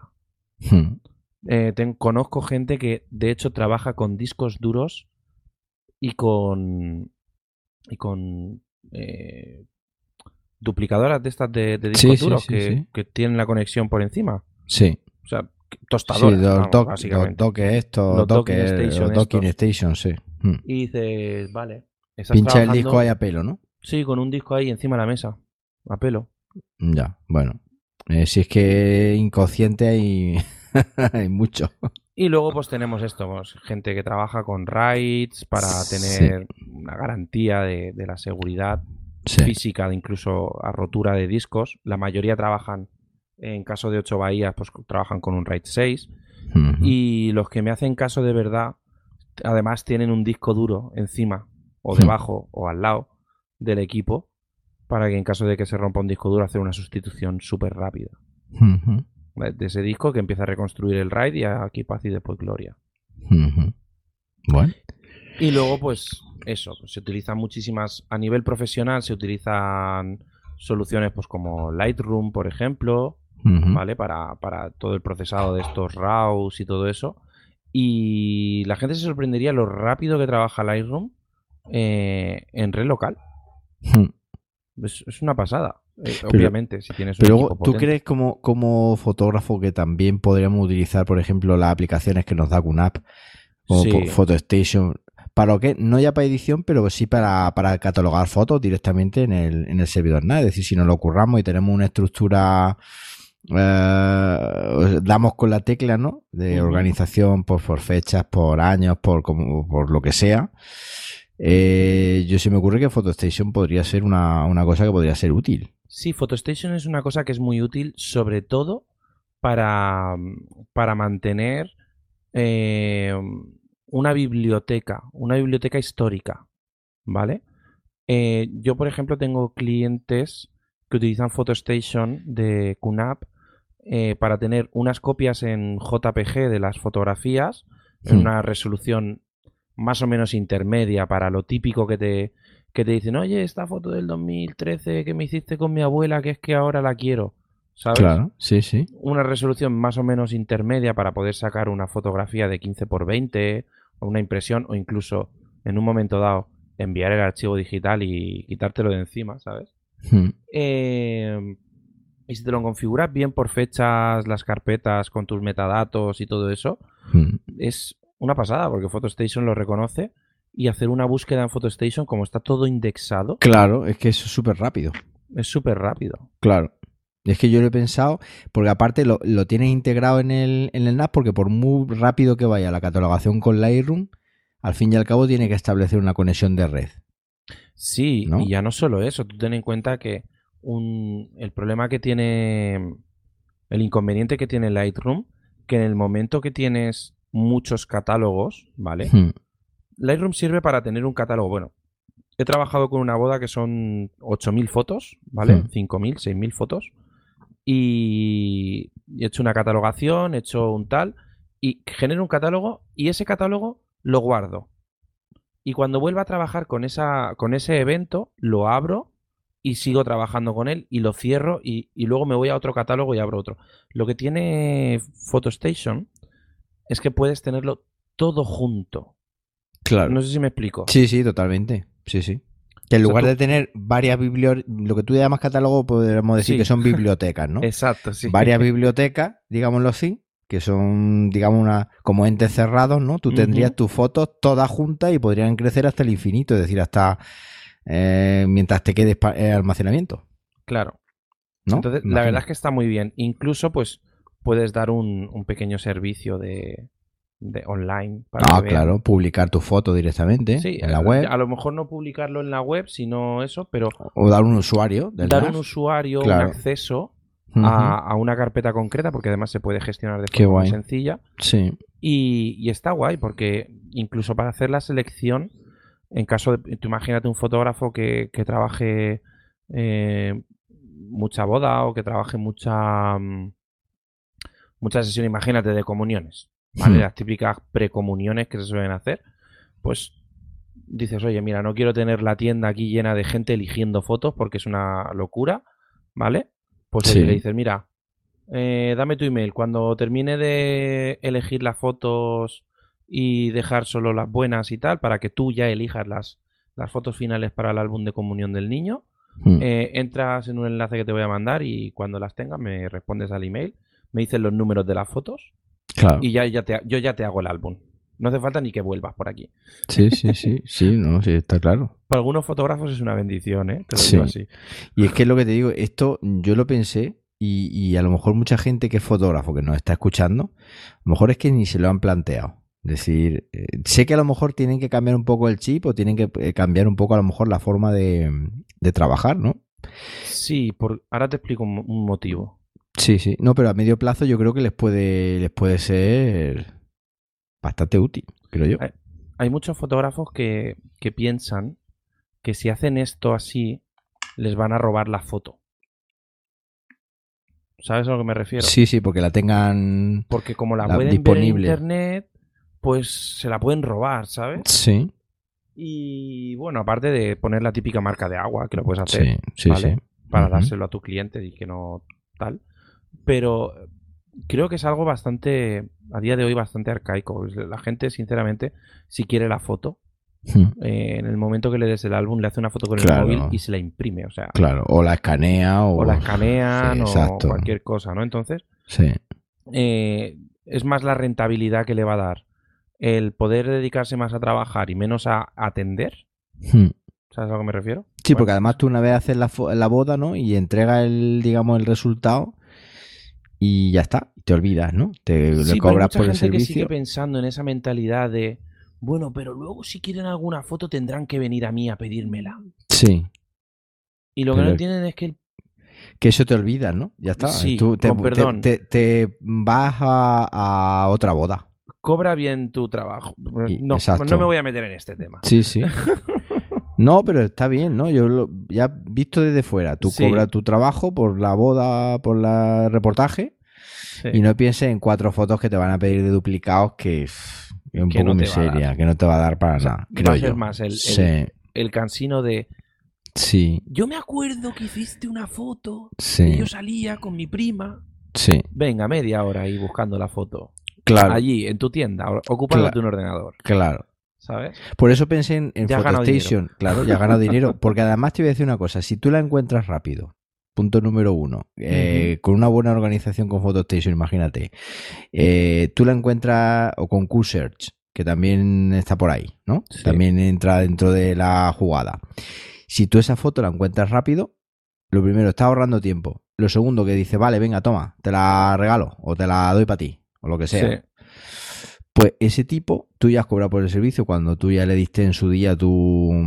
Te, yo estoy contando mi opinión de, de- de neófito total, ¿no? Sí, sí, sí. sí. Cuando Por, tú le ahora, por diste- ahora vas de lujo. Cuando tú le diste tú que le cobraste lo que fuera, lo que el reportaje, y lo que estás ganando ahora mismo es que el tipo diga, joder, qué bien, y que te recomiende, porque el día de mañana se casa tu primo o tu vecino y diga, oye, el fotógrafo, pues mira, ve a este tío, porque mira, además trabaja así, así, así, asado, y, y yo creo que al fin y al cabo eso cuenta más una futura boda que dos copias guarreras que te puedan... Dos copias guarreras que encima le va a solicitar. cobrar 15 euros y va a decir. Y se va a decir, joder, qué ladrón. Claro, sí, sí. Pi. Sí, sí, sí, sí.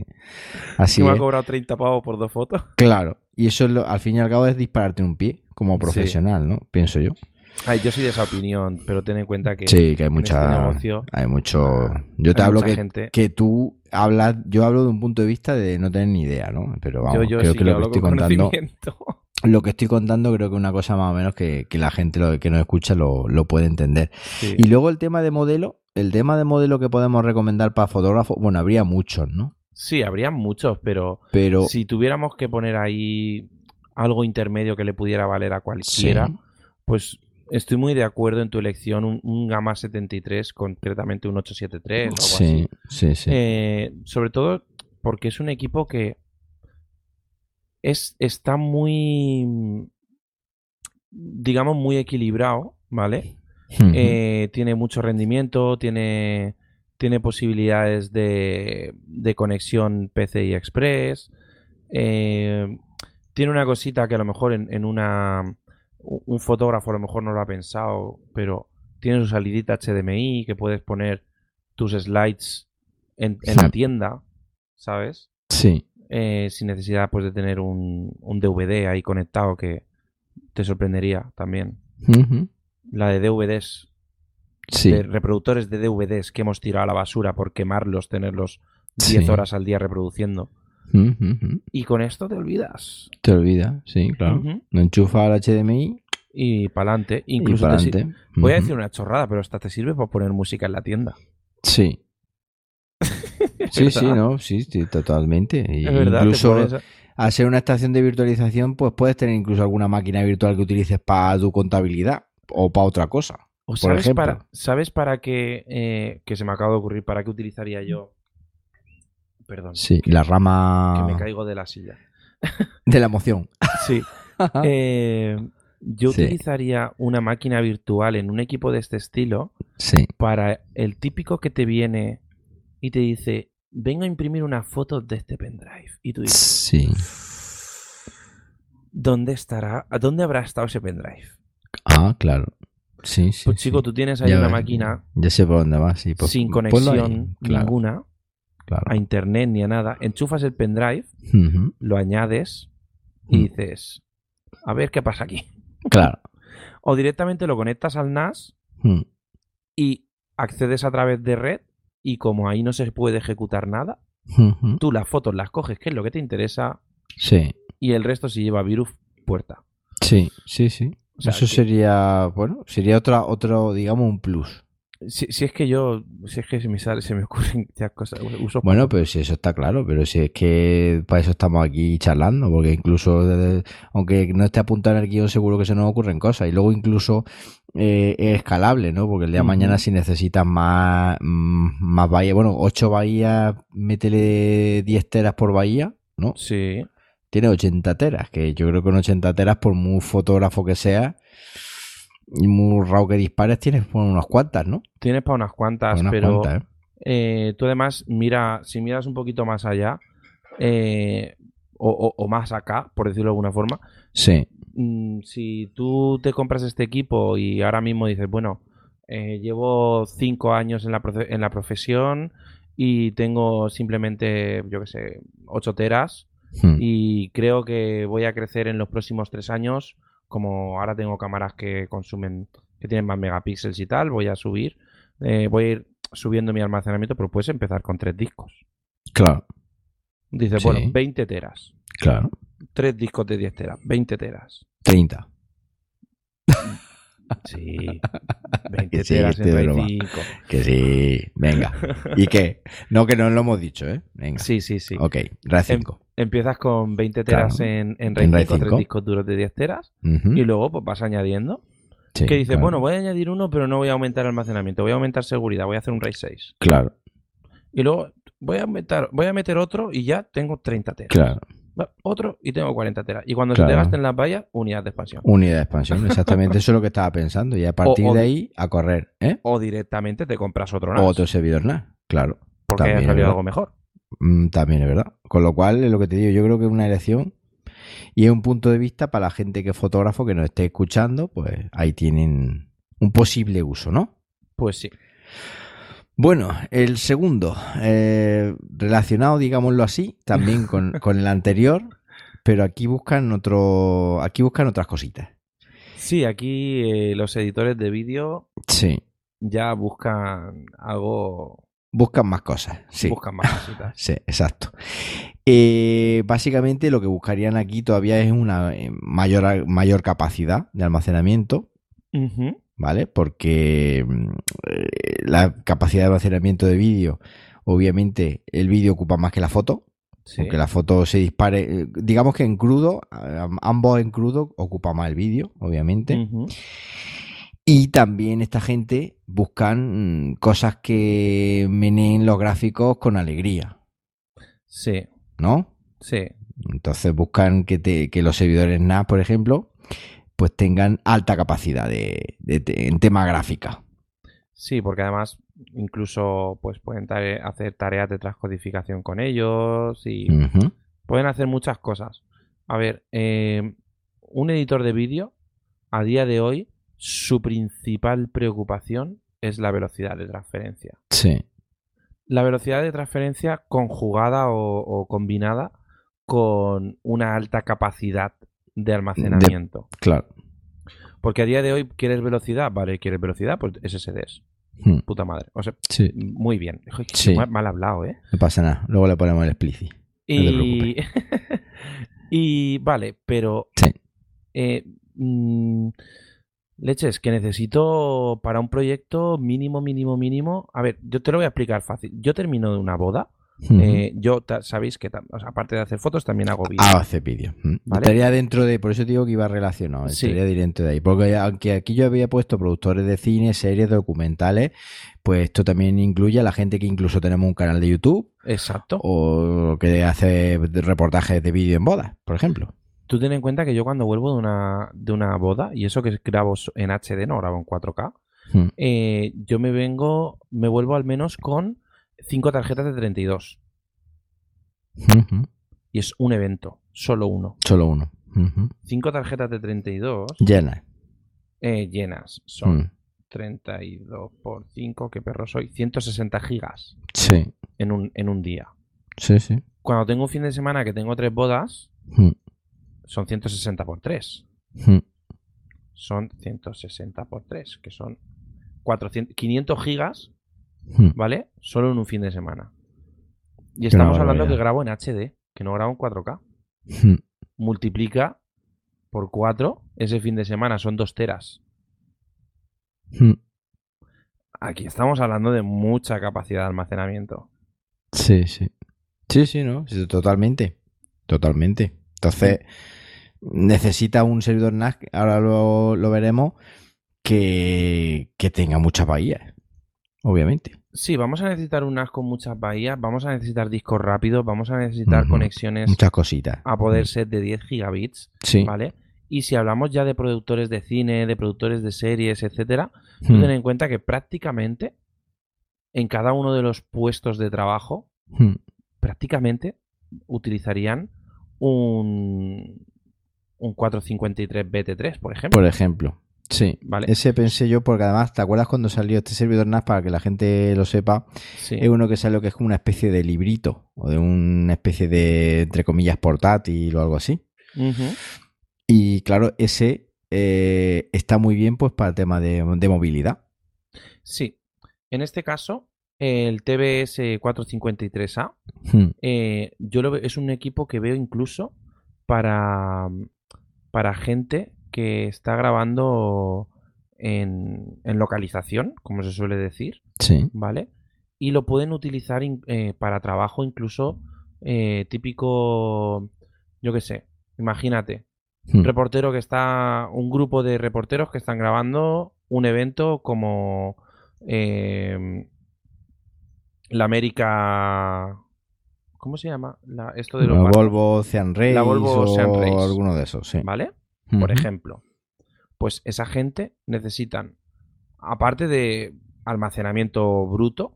¿vale? Necesitan en un momento dado ponerse, descargar, Claro, algo, puedes sacar lo que, lo que lleven grabado. ¿vale? Trabajar Claro. incluso sobre ello durante un tiempo, un rato, y para clasificar o lo que sea, y luego ya de- pasarlo al almacenamiento, digamos, definitivo.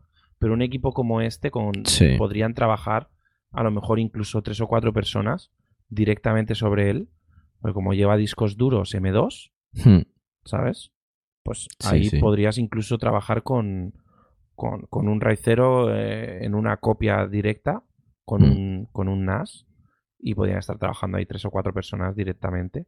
Tiene, una- tiene también tema de HDMI para salida Ujú. 4K, que en un momento dado también incluso puedes, para ver lo que has grabado, Exacto. una vez que lo tengas ahí lo puedes pinchar a una tele que tengas por ahí, en contenido Ujú. 4K, en fin. Eh, para tema de movilidad, Sí, eh, y luego por supuesto también podríamos incluso utilizar, volvemos a lo mismo, las aplicaciones propias para catalogar vídeos como Video Station, que últimamente Sí. han mejorado, han mejorado bastante, aunque esta siempre pensamos en, en poder ver peli y series, sí. pero ojo, que también el Video Station puede, digamos, ser un catálogo bueno pues, para los clips de vídeo que llevas, para tenerlos organizaditos y, peinaditos y indexados, que es muy importante también.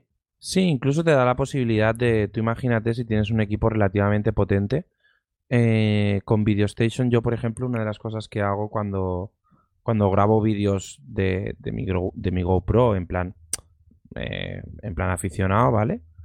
Pues una cosa tan tonta como para bajármelos al móvil, los vídeos de la GoPro pues suelen pesar bastante y, y ten en cuenta que cuando lo quiero ver en el móvil, si me bajo el vídeo a pelo, pues eh, mi móvil no lo reproduce bien. Y tú fíjate qué tontería. Pues yo lo que hago es mm, eh, lo transcodifico offline y cuando termina, el móvil se lo baja. Cuando termina de transcodificar, el móvil se lo baja y ya tengo la tranquilidad de que lo tengo en el, en el móvil. Entonces, Sí, sí. ya me lo bajo transcodificado. Pues mira, es un paso que me he ahorrado Claro, hacerlo en el ordenador. Imagínate que necesito enviarle ese vídeo a un- cliente claro. y lo he renderizado en tanta calidad. O sea, lo he pasado a, a- Ya lo he terminado, lo he editado, lo, he te- lo he terminado todo. Pero lo he hecho en tanta calidad que no se lo puedo pasar al móvil. O no se lo puedo pasar por email. Hmm. Pues chico, De me lo bajo. eh, claro. transcodificado, con Ujú. transcodificación offline Sí, sí. y, y para adelante. Sí. Sí, sí, no, si es que es lo que te digo, que, que en ese caso, eh, que sepa la gente que están, que Video Station, eh, tanto en lo que es el propio servidor, como tú dices, como en el móvil, están ahí. Y Aquí me pueden pasaría un poco usarse. como, como, perdón que te he cortado. No, no. Aquí me pasaría un poco como, como con PhotoStation. No lo utilizaría, obviamente, para catalogar los brutos y, y tenerlo ahí todos los vídeos a saco, porque se volvería loco el Video Station, Claro. pero para tener organizado mis- mi- histórico. mi, producto final, Producto final, sí. ¿vale? Para eso y para tener incluso un, un, un- un catálogo, por Hmm. decirlo de alguna forma, eh, de todos mis trabajos y tenerlos organizados y decir en un momento dado, oye, mira, de un videógrafo, Hmm. eh, su mejor escaparate es su propio producto, Hmm. incluso ir, estar en un evento y poder enseñarle a alguien, "Mira, pues mira lo que hice el año Claro. pasado en tal sitio, Y lo puedes ver en el momento. en el móvil en un momento. Claro, es que esa es otra de las cosas. El trabajo movilidad nos da, bueno, nos abre puertas por, por un tubo. Y más en un trabajo de este estilo que es Claro. todo imagen, todo, Claro. todo muy en el momento. Y que a día de hoy la gente quiere enseñar cosas y quiere ver Sí. cosas. Es decir, tú no puedes, eh, tú no puedes ahora mismo ya concretar una reunión eh, si te dedicas a la edición de vídeo para que el cliente eh, vaya, se desplace a tu local. Oye, mira, siéntate aquí en la silla que te voy a enseñar. Yo creo que eso ha cambiado un poco Eso ha cambiado mucho. o mucho y ya lo que tienes que decirle es toma este enlace aquí tiene eh, digamos pues imagínate que te estoy haciendo un spot publicitario por ejemplo un, un anuncio no porque pues, yo soy médico de hacer anuncios y hemos grabado y a una vez montadito pues le puedo decir pues mira lo tengo aquí en mi servidor NAS en VideoStation volvemos a lo mismo te creo un usuario em, toma mete tu usuario tu contraseña y aquí ves un- una preview de- del trabajo por si tienes que retocar algo, por si tienes que quitar, esto no me gusta, los créditos estos pónmelos aquí arriba, píntame esto de verde. Y, y eso a ti te facilita porque mm, lo puedes hacer, digamos, asíncronamente. Tú le mandas el enlace y tú puedes seguir haciendo tus cosas. El cliente lo puede ver mm, también asíncronamente, es decir, cuando él pueda Y tranquilamente. y tranquilamente y ya una vez que, que él reci- eh, recibe la respuesta pues eh, o sea una vez que él recibe que ya sabe lo que quiere te lo transmite tú haces los retoques tal le vuelve a pasar el enlace final y bueno y ya incluso el pago se puede hacer o- online con lo cual si quieres ni te ves entonces eh, Exactamente. Mm, eso facilita mucho las cosas De hecho, a día de hoy es algo que, eh, a ver, hay ciertos clientes que necesitan que los cuides, que los mimes, que los metas al hornito, les des calor, ¿sabes? sí sí sí Y, y- y requieren de una atención especial. sí Pero hay otros clientes a día de hoy ya Hmm. que lo quieren todo muy, pim pam pum ¿sabes? Muy online, todo muy... Sí. eh, mira, yo no tengo tiempo, sí ¿vale? No tengo tiempo para perder, entre comillas. sí Yo ya sé que yo, o sea, yo ya sé que quiero que tú me hagas este trabajo. No me hace falta que me calientes la cabeza. Ujú. Y una vez terminemos el trabajo, pues, oye, haces una, es una mera eh, transacción. Vale, el trabajo está bien, me parece bien, me gusta, mándamelo. No quiero ir a por él. Yo te voy a pagar antes Ya está. y ya está. Ya está. O sea, Ujú. y- Es fácil, muy fácil. bueno para ti, bueno para mí. O sea, tú quieres eso, pues de lujo. Y es que piensa, si tú, por ejemplo, no eres editor de vídeo y no tienes una solución de esta, te costaría un pastizal en la nube. Porque claro, como te has que subir, y bueno, y luego el tiempo que se tardaría en subir, y es que aquí lo tienes tú, que tú puedes tener una conexión en tu local, que es lo que yo digo, tú puedes tener una, un- eh, trabajar en local de forma muy rápida para subir los contenidos al NAS, y una vez que estén en el. NAS, puedes generar un enlace o, o puedes, eh, como digo, compartir un usuario en VideoStation en cero coma. Y además tú ten en cuenta que eh, tanto para fotógrafos como videógrafos en este caso, el poder coger y compartir un archivo, solo un archivo, en la ubicación en la que está, sin tener que moverlo, Hmm. que a moverlo sitio, de sin otro tener sitio, que subirlo es un FTP, coñazo, exacto. ni subirlo a Vimeo, exacto. ¿sabes? Exacto, sí, sí, sí. Es una gozada, brutal, una vez sí. le das clic a guardar, Mm. puedes hacer clic en compartir y te olvidas. Y encima es que evita duplicidades. Y escucha, Mm. evitas también eh, porque puedes poner, oye, yo esto te lo comparto, pero mm, te lo voy a compartir a partir de tal fecha Mm. hasta tal Hasta fecha tal fecha lo con tiene ahí. esta y contraseña claro, y ya está. Mm. y con, o sea, Es que me parece brutal. Sí. Nosotros hemos, yo he llegado a compartir eh, un contenido con un cliente Hmm.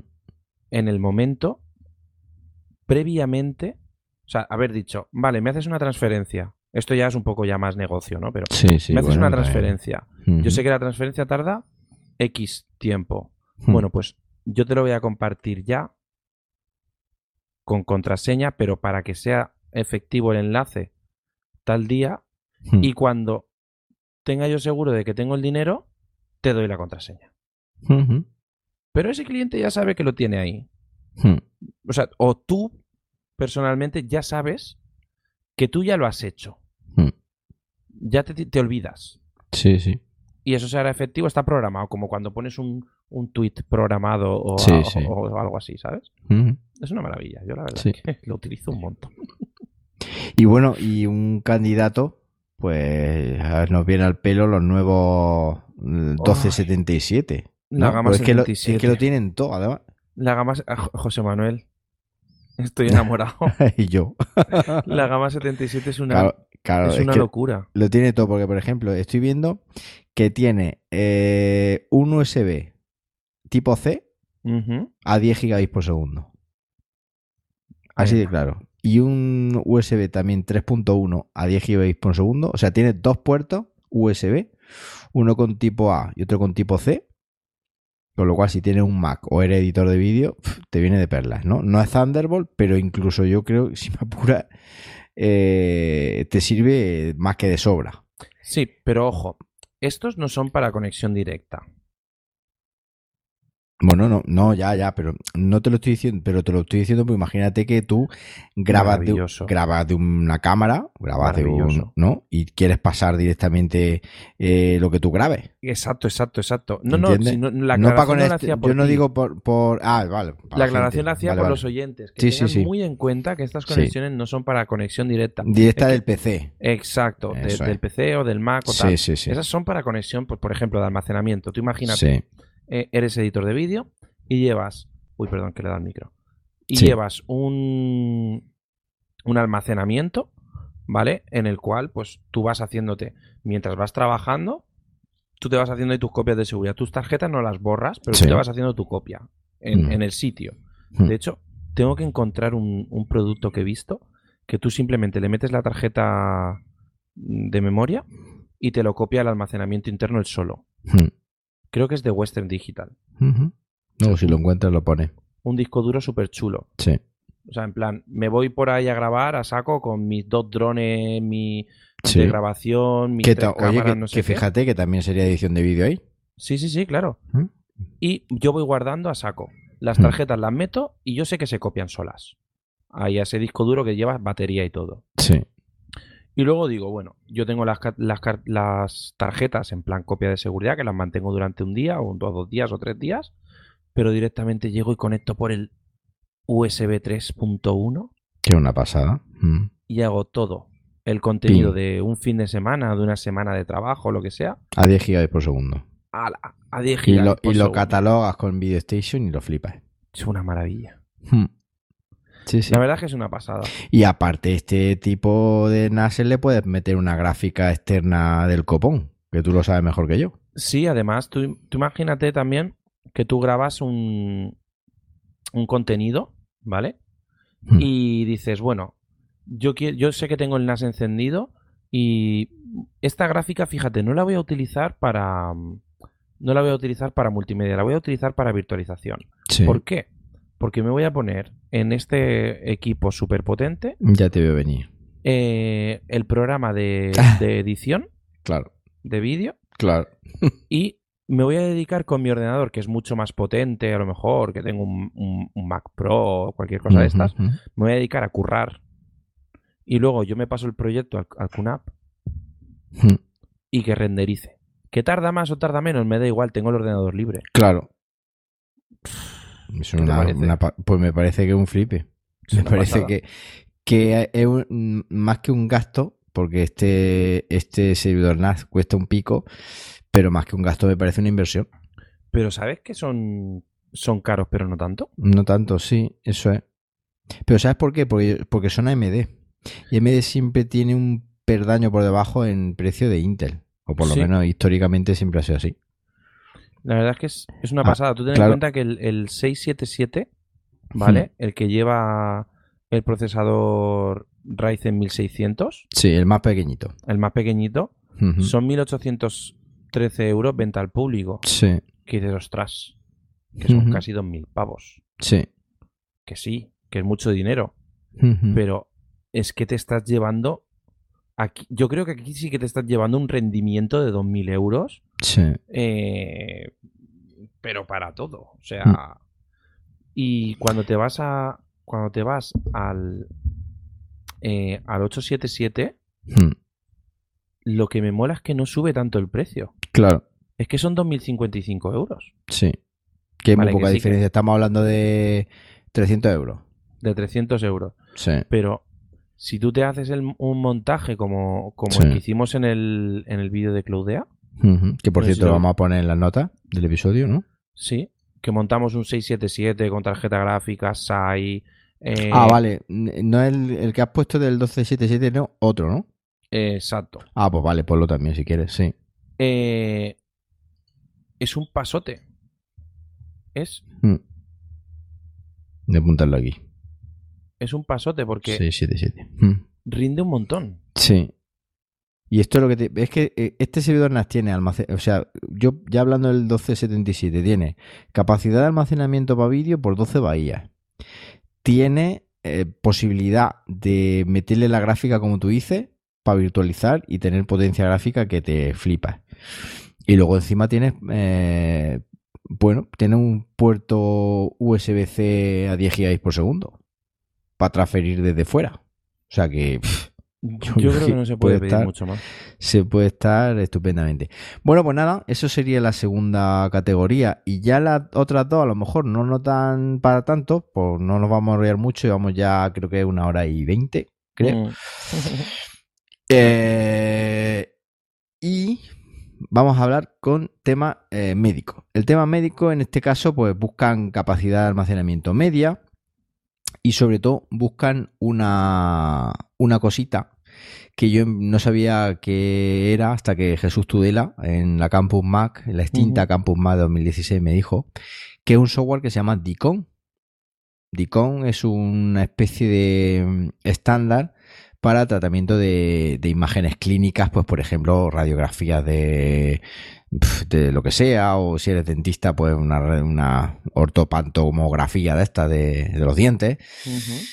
Y es que QNAP ha metido una, una aplicación que de hecho, mm, la voy a abrir, de hecho la tengo instalada y me bajé, me bajé imágenes de ejemplo de, mm, tiene un formato raro, las imágenes DICOM estas. Eh, soy un poco hipocondriaco, con lo cual eh, me la bajé, la probé y ya y ahí se quedó.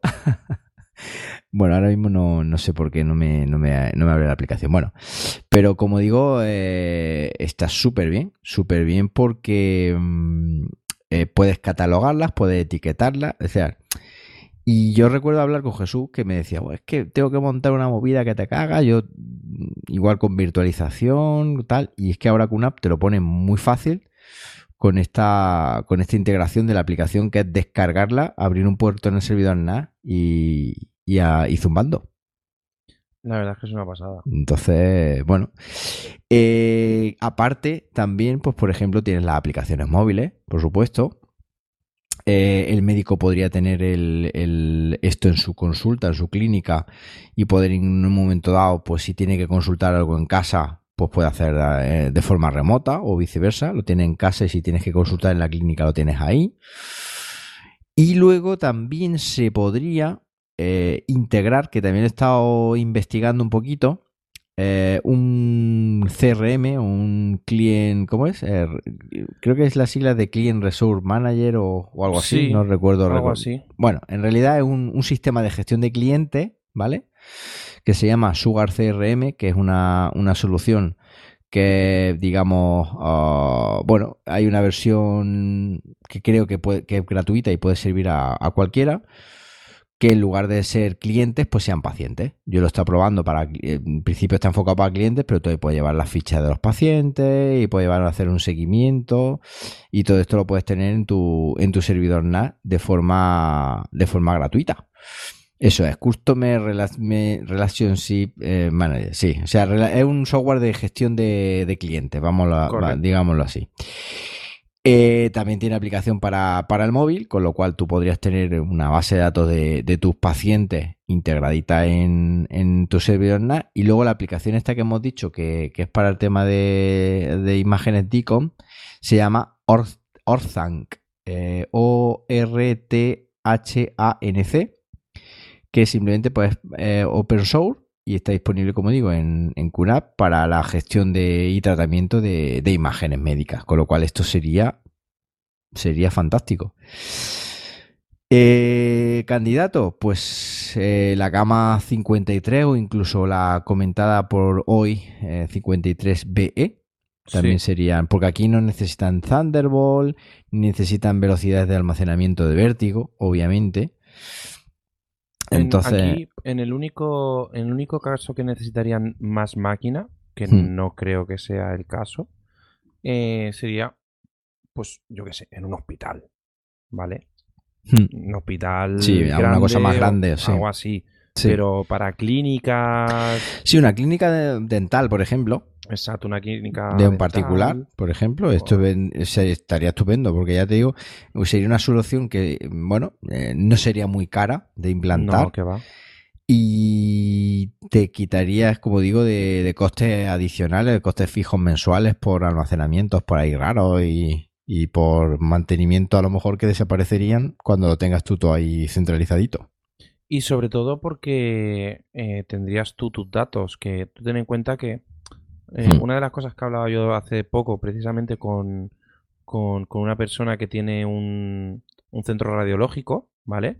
Que se hmm. montaron un, de hecho, se montaron un servidor NAS eh, QNAP más potente, ¿vale? Porque esta gente sí que está trabajando, eh, pues yo qué sé, pues si no hacen solo hacen temas de radiología, imagínate. Sí, Su servidor DICOM. Sí, tiene que ser súper. Google Imagen. Exacto, vale, ya está. ¿Sabes? Y nada, se montaron un equipo potente y me decía: es que para mí solo el tema de poder acceder desde el exterior y solo el tema de que el software sea gratuito. Sí. Y solo el tema. Y digo, ya son muchos temas, ya no es un solo. Sí, sí, sí. Son, muchos temas. Son muchos. Y, me decía que eso, que incluso eh, poder tener ahí el... Eh, pues, una cosa muy chula, el TPV lo tenía antes virtualizado. Sí. Que es una chorrada. Pero claro, eh, tú tienes que pagar en algún sitio. Y luego los iban, lo gestionaban todo con. Solo tenían unos pocos ordenadores en las oficinas y tal, y lo gestionan todo con, con tablets. Porque como es acceso web, todo. Claro, claro. Pues todo el CRM, todo con la tablet. Es que yo lo que te digo, yo esta solución, o sea, el, pensé que, montar un, servidor NAT de este tipo para tema de clínica, pensé, cuando puse médico, dentista y tal, pensé en clínicas pequeñas. Sí, sí, sí, Ya no, obviamente si ya un hospital ya formato rack y... Sí, bueno, ya requieren otros tipos de seguridad, otras redundancias. Pero así en pequeña escala creo que venía vendría de perla. Vendría de lujo y además tú ten en cuenta que incluso a un nivel de un pequeño centro radiológico con, con ecógrafos, con tal, con muchas cosas, pues un equipo un poquito más potente, tampoco mucho más. Tampoco puede ser, sí. Incluso, pues en este caso, pues querían un poquito de virtualización y tal, y, pero, pero ya te digo, o sea, súper contentos. O sea, es que me decían, hmm. es que tú no te puedes hacer a la idea. Dice, hmm. tengo compañeros que les han montado, porque este en este caso es que tenía, eh, probablemente fuera un fiel, o sea, un buen candidato incluso para ser escucha de eh, oyente de, Cultura NAS. El tío tenía sus inquietudes y tal, y había escuchado y no sabía mucho por dónde, pero llegó hasta nosotros y, nos estuvo preguntando. Y decía hmm. yo, es que, tío, ¿les montan unos servidores a mis compañeros, tío? Sí. ¿Qué dices? ¿Eso es que son la leche? Que sí, pero, pero que, que no tienen ninguna funcionalidad y luego están ahí súper atados sí. a un software, están súper atados a una solución. eh, a, a un mantenimiento, Sí. ¿sabes? Y yo decía, yo aquí me lo gestiono todo yo y tal. Me ha tocado Ujú. aprender un montón de cosas, pero bueno.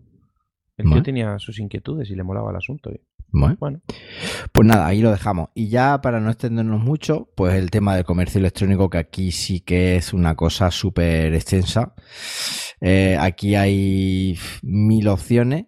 En principio, la gente que en este caso buscaría en velocidad de conexión de red y facilidad de creación de un, de un e-commerce.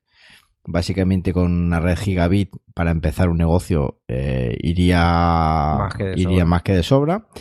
Un NAS con un número medio de bahías, pues por ejemplo un, un 4 bahías estaría, estaría bien. sí, entre, entre un 2 y un 4 Un bahías. 2 y un sería 4 de lujo. bahías con acceso interno que eso, externo que eso te lo dan cualquier servidor NAS y luego pues por ejemplo herramientas para herramientas web obviamente todo Mm. web o con eh, WordPress y WooCommerce por ejemplo que con eso ya tienes un mundo eh, de Sí. plugins y de tal o bueno si eres más post tema de PrestaShop si es que quieres crear una, una tienda online con, con PrestaShop aunque yo recomiendo WooCommerce que es mucho más eh, digamos está más extendido a día de hoy y es mucho más flexible y escalable que, que PrestaShop, incluso Em, rinde mejor. Es más facilito. Es más Sí. facilito. Sí, Eh, sí. lo PrestaShop tiene más opciones un poquito más profesionales, Sí, pero también tienes que saber manejar PrestaShop. manejar. Pero es que yo, por ejemplo, tengo el WooCommerce con la tienda de la chuche y está estupendo. O El sea, es súper, súper súper, súper sencillo, súper fácil. Puedes tener enlaces de afiliados como yo lo tengo, o puedes tener productos eh, físicos si es que eres una tienda que de verdad es- eres tienda. Y, y puedes hacer el briguería. Y luego también puedes hacer el uso de Sugar CRM para gestión de clientes, por ejemplo. Sí, Aunque también existe la posibilidad de con plugin en WordPress, creo, eh, tenerlos también por ahí. Lo- el, propio, el propio WordPress te permite tener, creo, CRM integrado. O sea que esto sería ya un, WordPress, un mundo. WordPress es una maravilla. Sí, totalmente de acuerdo. Lo que sea. Entonces, en vez de estar eh, pagando hosting, de hecho yo es que lo tengo así. Digamos que aquí no es que yo me dedique al comercio electrónico, pero bueno, mi web está ahí y los podcasts, como sabes, están también ahí. Y, y bueno, pues Y podrías estamos tener... grabando ahora mismo sobre Y estamos NAS. grabando sobre un servidor NAS, con lo cual es, eh, es que digamos que te- como como lo fon a este a este episodio, pues por ejemplo el, el- una gama media que es un 463, Sí. por ejemplo, que estaría estupendo. De hecho, un compañero mío el año pasado que tiene una, una gestoría, ya lo sabes tú, lo, lo compró a Cludea, bueno, me dijo, oye, ¿y qué puedo hacer? Porque si iba a comprar un, un servidor NAS.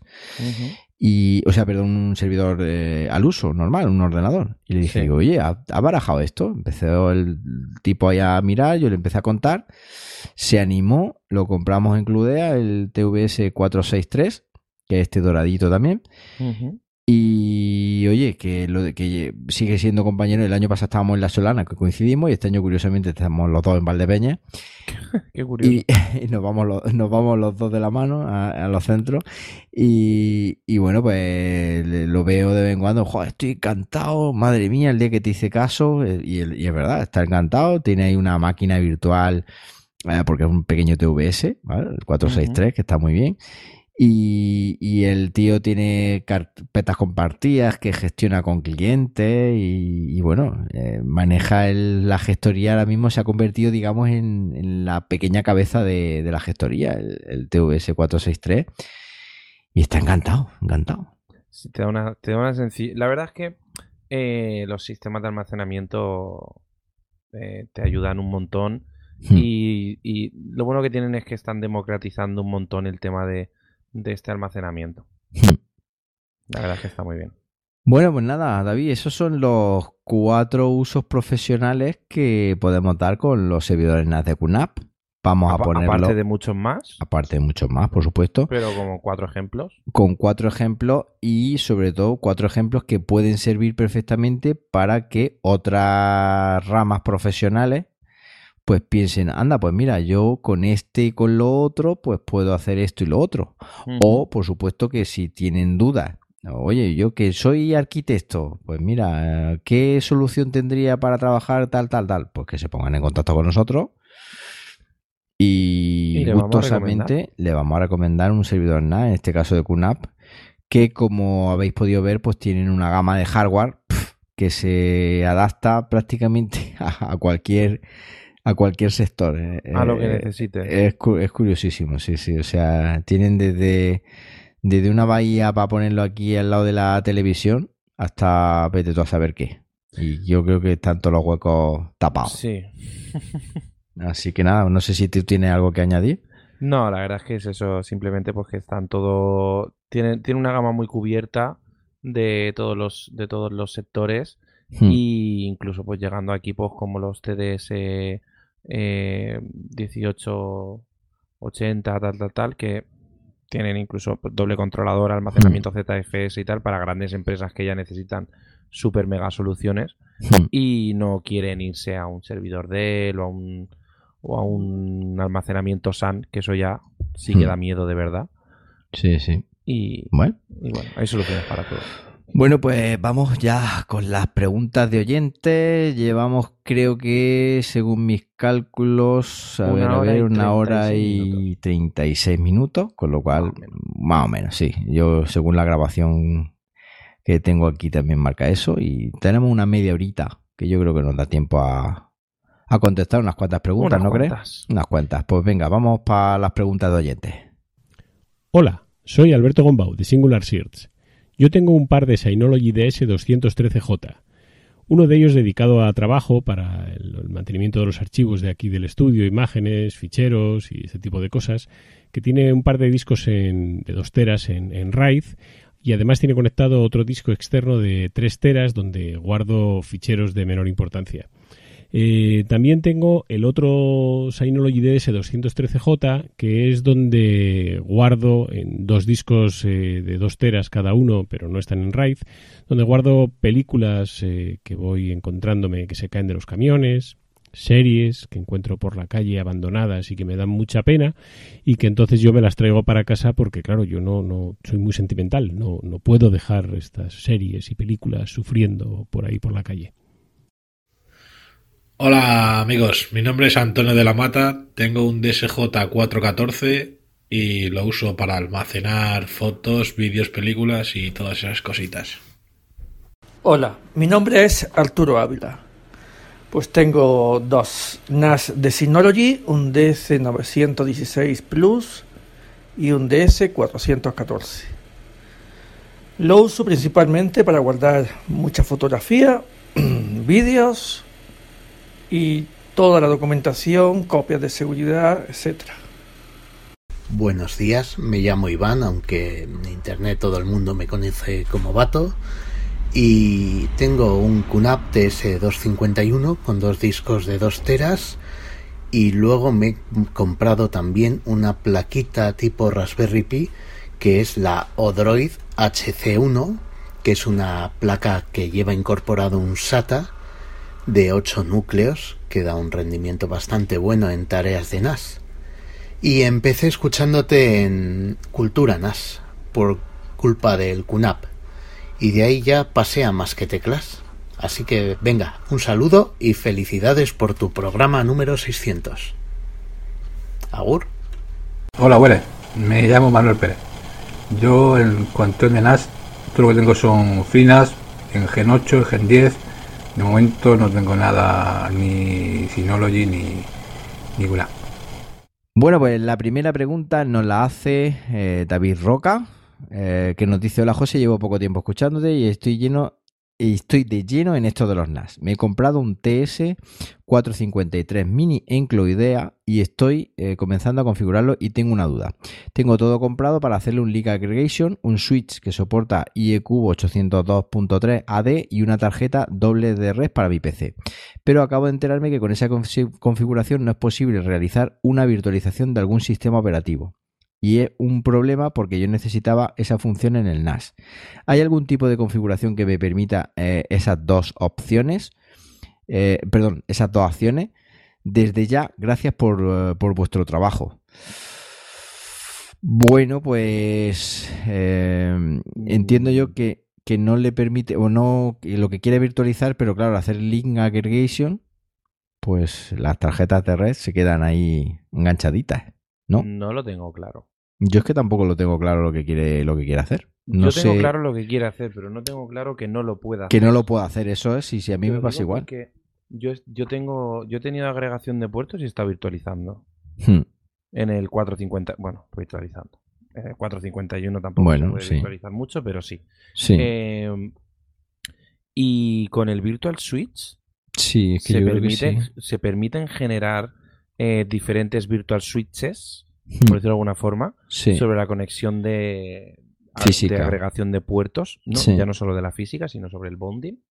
Y sí que es posible, ¿eh? O sea, eh, a no ser que haya cambiado mucho en la última versión, eh, que tendría que, que Lo tendríamos pero- que mirar, sí. Yo también lo tendría que mirar esto, porque no lo, no lo hemos mirado por, por motivos de tiempo, pero a mí me suena que se puede también, ¿eh?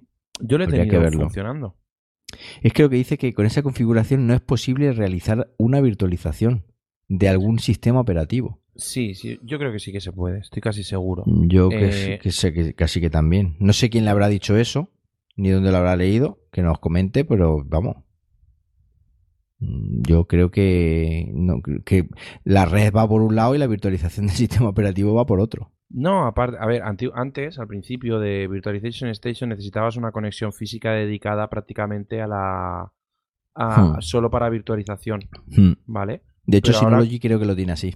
Sí, pero ahora. Synology con- sí creo que te, te obliga, eh, creo recordar, a que una de las interfaces de red del mío mm, vaya por mm, vaya por el, o sea, que tenga una, una dedicada para eso. De hecho, yo tengo que tener dos bocas ahora mismo ocupadas, una para lo que es la conexión normal y otra para el tema de la virtualización.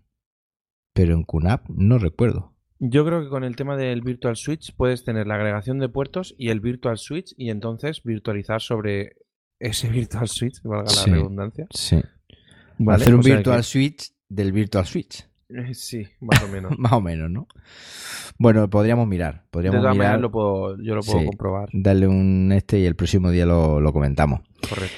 Nos dice Fernando Fernández. Buenos días. Lo primero, daros las gracias por el magnífico programa de podcast que realicéis vosotros dos. Profesionales donde lo haya y que gracias a eso nos ayudáis a todos los que somos profanos en este mundillo. Vamos al meollo. Hace unos años adquirí un TS420 que se me ha ido quedando pequeño y lo acabo de, de reemplazar por un TVS 882T y 5 de 16 GB. No está mal el cambio, ¿eh? Nada menos. Eh, tengo dispositivos de toda índole y sistema operativo y mi intención es conectar directo al puerto Thunderbolt 2 del NAS un iMac de 2009 que tiene Firewire 800. La pregunta es, ¿será una salvajada o no funcionará bien el adaptador Thunderbolt eh, 2 a Firewire 800 conectando algún NAS con un, y un- con un Firewire al iMac? Mejor hacerlo por cable directo RJ45 al iMac y navegar a través de él. ¿Qué me aconsejáis para el que el acceso al NAS sea lo más rápido y fluido posible para mover los datos desde el iMac? Por el resto no tengo problemas porque pretendo subir eh, la red doméstica a 10 gigabits por segundo en breve y los accesos por Wi-Fi los hago a través de Wi-Fi. Eh, AC. Pretendo mover muchos datos, virtualizar, transcodificar, VPN y sobre todo cacharrear. Gracias de nuevo y un saludo desde Asturias. Atentamente, Fer. Pues muchísimas gracias a ti, Fer, por, por escucharnos y un saludo también eh, desde Linares y desde, y desde Elche. Elche Alicante. Elche Alicante. Eh, creo que esto no se puede hacer, creo. De hecho, lo hemos comentado anteriormente. No puedes conectar Sí. directamente, que yo sepa, ¿no? El, el- por Thunderbolt no podrías conectar directamente el Mac al servidor NAS. ¿O sí? Con, a ver, un 882T, que sí que Hmm. va preparado para conexión directa a Ah, ¿sí? Thunderbolt. Ah, sí, perfecto. Ah, perfecto. Pero eh, lo que no me ha quedado claro a mí es lo del Firewall 800 conectado al QNAP. Ahí me he liado. ahí me he liado. Sí, porque tiene un iMac de 2009 y ese iMac de 2009 no tiene puerto Thunderbolt. Entonces quiere conectar usando el puerto Firewire 800, conectarlo al puerto Thunderbolt 2 del NAS a través de un adaptador. Sí, es decir, pero- de un adaptador de Thunderbolt, o sea, de, de Firewire 800 a Thunderbolt. Pero yo creo que los adaptadores que hay en el mercado No son sé si existen, ¿eh? de. Thunderbolt a Firewall 800 para aprovechar Sí. eh, cosas antiguas. Sí, Pero si le das la vuelta al adaptador no creo que funcione. sí. Yo, eh, yo ahí me pierdo. No sé si existe, eh, porque en realidad lo que quiere aprovechar es su puerto antiguo. Pero de todas maneras no le va a ser... O sea, teniendo en cuenta de que hayan o no adaptadores de Fireware a Thunderbolt, que lo dudo mucho, eh, porque son mm, como conectar un, no sé, muy- antiguo, Sí, va a ir mucho mejor por tarjeta de red. claro. Y Porque más de gigabit. Claro, el Fireware 800 como mucho son 800 megabits. Sí. Y tenemos un gigabit de ancho de banda a través de red. O sea Mm, que... Yo qué sé, yo eh, lo estoy buscando aquí en un momentillo, a ver si existe. Eh, pues, pues, pues, eh, sí que existe. Existe un adaptador, sí. Existe un adaptador. ¿De ah, Fireware 800 a eh, Pues, eh, espérate un segundo. Yo. Mm, según pone aquí, Firewall eh, 800 a Thunderbolt 3. De Thunderbolt a Fireware 800 he encontrado yo. A ver. Que es totalmente diferente. Wire, wire. Pues que no, no sale. ¿Sabes a lo que me refiero, no? O sea, sí. sí que puedes hacer. Tengo un, tengo un NAS, tengo, ay, tengo un NAS. Tengo un Mac con Firewall, No. O sea, con Thunderbolt, perdón. Sí. Y quiero con- conectar Quiero mi caja conectarlo a un caja. Exacto, sí, sí. te- yo te estoy entendiendo perfectamente. Para reutilizar una caja antigua. Correcto. Pero al revés, yo no lo veo. Eh, pues. eh, estoy viendo aquí un- una imagen. Mm, De Firewall 400 800, todo lo que tú quieras, pero de lo otro no. Sí, sí, sí. Yo. Sí. No, no, no, no encuentro nada de eso. Yo, de todas maneras, eh, ya fuera de esto, yo le diría, pues eso, que si tiene, si va a tener 10 gigabits por red doméstica, que es una pasada. Pues ¿No? si va a tener 10 gigabits, Si va a tener switch de 10 gigabits y cable categoría 7, a pues, triunfar. A triunfar y que se olvide de. Claro, claro. del Fireware. Claro, eso es una a no ser ñapa, que tengas claro. una caja por ahí Porque, Fireware como tú o bien has dicho- o una controladora. Claro, pero como tú bien has dicho, iría a 800. Es que es eso. Y el Thunderbolt 2, que es Thunderbolt 2, creo, ¿no? El el 882. Sí. Ese va a ¿cuánto? A 6 El, el 2 creo que ya son 10 gigabits. a 10 gigabits. Fíjate. Por eso En te fin. digo. Luego otra cosa, mira. Sí. Tú me dices, mira, es que tengo una controladora de 5.000 euros Claro. de sonido o de una controladora de estas de, de vídeo, edición o cualquier cosa de esas, que va, tengo que, aunque me compre un Mac nuevo, tengo que hacer eh, conexión, retroconexión, retrocompatibilidad, ¿vale? Hmm, Vale, eso lo entiendo. Pero al revés, no lo entiendo. hmm. Por eso te decía que no creía yo que... Sí, ya- sí que existe el adaptador de Thunderbolt a Fireware. Exacto, a eso Que me ese refiero. sí, que ese sí existe, y además Eso que cuesta lógico. tre- 35 pavos. Que Pero eso es tiene lógico, el, factor de tienes- forma de USB-C, Claro. exacto. Y tiene un Thunderbolt, o sea, un, un USB, un disco por ahí antiguo y lo puedes conectar. Sí, o, o lo que te comento yo, que a lo mejor es incluso más chungo, ¿no? Digo, ostras, que tengo. Aquí una controladora de sonido súper buena de di- 32 bits que me ha costado 5.000 euros, Hmm, ¿sabes? Y tengo la mala suerte de que va por Fireware 800, Claro. que es una... eh, ojo, que es una de las mejores conexiones que han existido, ¿eh? Por Nadie encima del. USB sí. durante muchísimos años. Mm. Pero luego ya. Llegó el. USB-C y claro. Bueno. Pero bueno. Bueno, pues nos vamos con Carles Cecilia Masgrau y nos dice, buenas José Manuel y David Aragón. Primero de todo, muchas gracias y ahora voy a decir por qué. Hasta ahora usaba un Apple Power Mac G5 como servidor de ficheros de mi red interna. El segundo disco duro servía como copia de seguridad Time Machine. También tenía eh, con SuperDuper programado un script que replicaba el contenido interno de mi disco duro principal en un disco duro externo por Fireware 800. Hoy este es el programa del Fireware 800. Así he ido funcionando felizmente hasta escuchar vuestro podcast, el cual me ha hecho descubrir los NAS y liarme la manta a la cabeza. Escuché todos vuestros podcasts y aprovechando que me hacía falta un router me compré un Synology RT 1900 AC. Después trasteando un poco y convencerme eh, del entorno Synology me he comprado un NAS, un eh, DS 918 Plus con Ole. 4 GB de memoria RAM al cual le, he puesto dos Western Digital Red de 3 teras configurado en RAID 1. Qué bien perfecto. enseñados tenemos. Perfecto.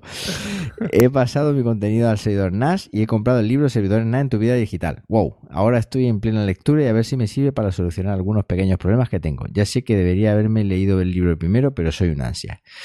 Tengo películas eh, tengo más películas reconocidas en, en de ese vídeo, me da título equivocado o me dice que en la segunda eh, parte, que me dice que es la segunda parte cuando es la primera. Tengo fotos mal ordenadas porque Moments no me ha reconocido la fecha de forma correcta. ¿Tenéis algún consejo para esto? Si la respuesta está en el libro, tranquilos que ya lo leeré. Si te parece, vamos a ir contestándole, David, porque Sí. es que la pregunta se las trae de, de larga. Es larga. Bueno, eh, comentarte que yo que he probado o que quería utilizar Moments como, mm, digamos, sistema de foto principal, hice una prueba y reculé, pero en- desde el minuto cero, porque no está preparado todavía, ni mucho menos para sustituir eh, o para ser tenido en cuenta de forma seria como alternativa de ese foto o a PhotoStation Correcto. Est- Estoy 100% de acuerdo. porque están algunas fotos incluso que se veían bien en PhotoStation, que estaban bien indexadas y que la foto no está corrupta. En Moment me aparecía una interrogación en la foto y no había manera, por mucho que reindexaba o por, que, por mucho que, que intentaba corregir eso, eh, era imposible. O sea, mi, mi entonces, opinión rápida. Sí, Moments para hacer copias de seguridad de las fotos del móvil y tener una Sí. galería organizada automáticamente, sí. maravilloso. Pero como vaya desde tu, Pero desde como tu quieras foto, hacer tú sí, algo, sí, no. ya está. O sea, es, es tan sencillo y tan Sí. automático que no tiene configuración. Entonces, ahí hemos dado con la Hemos-. Sí, yo no sé si al final o en un futuro lo mejorarán, pero de, Exacto. de momento está muy verdecito. Y luego el A tema día de 13 DS, del 3 de 2018 está verde. eh, muy verde. Y luego el tema de ese vídeo, sí es verdad que dependiendo de cómo tengas nom- nombrado los archivos, pues puede ser que dé títulos equivocados. Entonces, sí, pero se puede, ahí sí que se pueden editar perfectamente. Sí, sí, sí. Yo el Entonces, otro día tenía unas cuantas copias de seguridad por ahí recién Sí. hechas sí. Y, y de, bueno, el nombre que tenían era un poco raro, solo lo entendía un humano, ¿vale? Sí. Y nada, simplemente cambiándole el nombre al archivo, Al poniéndole archivito. el título correcto Hmm, a la- al archivo, Sí. lo que es la eh, de ese vídeo lo coge sí. perfectamente. Hmm, Y, y si no te quieres entretener en cambiarlo, pues directamente te vas hmm. dices corregir asociación incorrecta. Sí. Sí, Y- igual que lo hace Plex. Exacto. Hmm. Y a Bueno, funcionar. Pues nada. Eh, respecto al libro, pues sí, esto no lo cuenta porque Moments es posterior al, Claro. al, al libro. Pero bueno, el libro seguramente le da un punto de vista muy amplio para, para todo este tejemaneje de clasificación de fotos y, y de cómo y cositas que, que puede, que puede ir haciendo. Dice, y cuando tenga esto solucionado, vamos a ver si la liamos un poco y consigo pasar de eh, y, y consigo pasar de iCloud o dejar de lado iCloud. La verdad es que estoy contento con el servicio de Apple para que para ya que para mí funciona muy bien, pero teniendo un NAS me gustaría gestionar yo mismo mis servicios de agenda, contactos, calendario, notas, recordatorio, correo, favorito del navegador, vamos, replicar todo lo que tengo en iCloud en mi NAS. Y si se puede, para hacerlo todavía mejor, que sincronicen en iOS como en Android, porque tengo claro que el mío es el iPhone, pero me gustaría cacharrear. Tengo un Sony Xperia XA que sirve para probar, para probar Android y también otro como copia de seguridad por si alguna vez falla el iPhone. Bueno, respecto a contactos, calendario, notas. eh, bueno, eh, contacto y calendarios perfectamente. Perfecto. Con, con CalDAV, de hecho yo lo tengo así y, y no hay ningún problema. El tema de notas, mm, no Notes habría Station. integración porque tendría que utilizar una aplicación como NoteStation, pero no estaría integrado en lo que es la propia calendario y contacto. Lo puedes integrar, eh, tenerlos en tu NAS, e integrarlos con las propias aplicaciones de, de calendario y contactos de Ay. Apple. He dicho yo Notes Station, no. DS, note, DS Notes. Sí, bueno, NoteStation la es, en, en Sí, el sí, sí. servidor NAS. Bueno, bueno. Eh, entonces, como digo, eh, los contactos y los calendarios sí los podrías incluso tener integrados en las propias aplicaciones nativas de Apple, suscribiéndote a los CalDAV y al, al CardDAV y CalDAV. Correcto. El tema de recordatorios también, porque va integrado dentro de lo que es el calendario. Calendario lleva calendario y recordatorio. El tema del correo, mm, regu regu, porque si no tiene IP estática, eh, tal vez a lo mejor es una aventura, ¿no? Una Sí. aventura regulera, pero bueno, eh, Pero, ver, como, también se podría como tener. ¿eh? proyecto puede estar bien. Puede estar bien. Tiene que asegurarse de tener loopback. Sí, y ya o está. un servidor DNS y eso ya es mucha Eh, tela. Exacto. Y luego favorito del navegador, que yo sepa, eso no sé cómo, cómo replicarlo. Solo No- se me ocurre con eh, con Firefox. Con Firefox. Con Firefox tienes una, una aplicación Sí. de servidor en el NAS Sí, eh, que te hace de mm, digamos de cliente de servidor de sincronización de Sí. configuración de Firefox. sí. Sería lo único que se me ocurre. Bueno. Es lo único que se me ocurre. Bueno, pues vamos a seguir. Eh, dice, otro gran proyecto para mí sería integrar el NAS en la empresa en la que trabajo, ya que todavía hacemos muchas cosas de forma manual. Lo sé, manda huevo. Para esto compraría otros dos discos duros para tenerlo todo de forma independiente. Me gustaría empezar probando con cosas pequeñas como gestionar las vacaciones de los empleados y los gastos de la flota de vehículos con el Odo o proponía alguna otra solución. Bueno, Odo es un sistema de mm, ah, gestión, ¿vale? Que ahora creo que se llama... eh, no me acuerdo cómo se llama.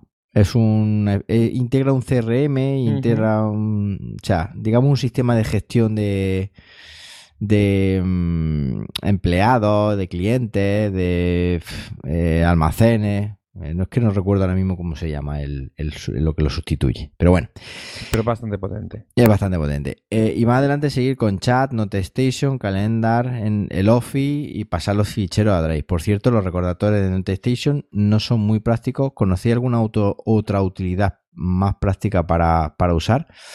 Claro, lo que le digo, el recordatorio del Mm. propio calendario, ahí lo podría, lo podría tener.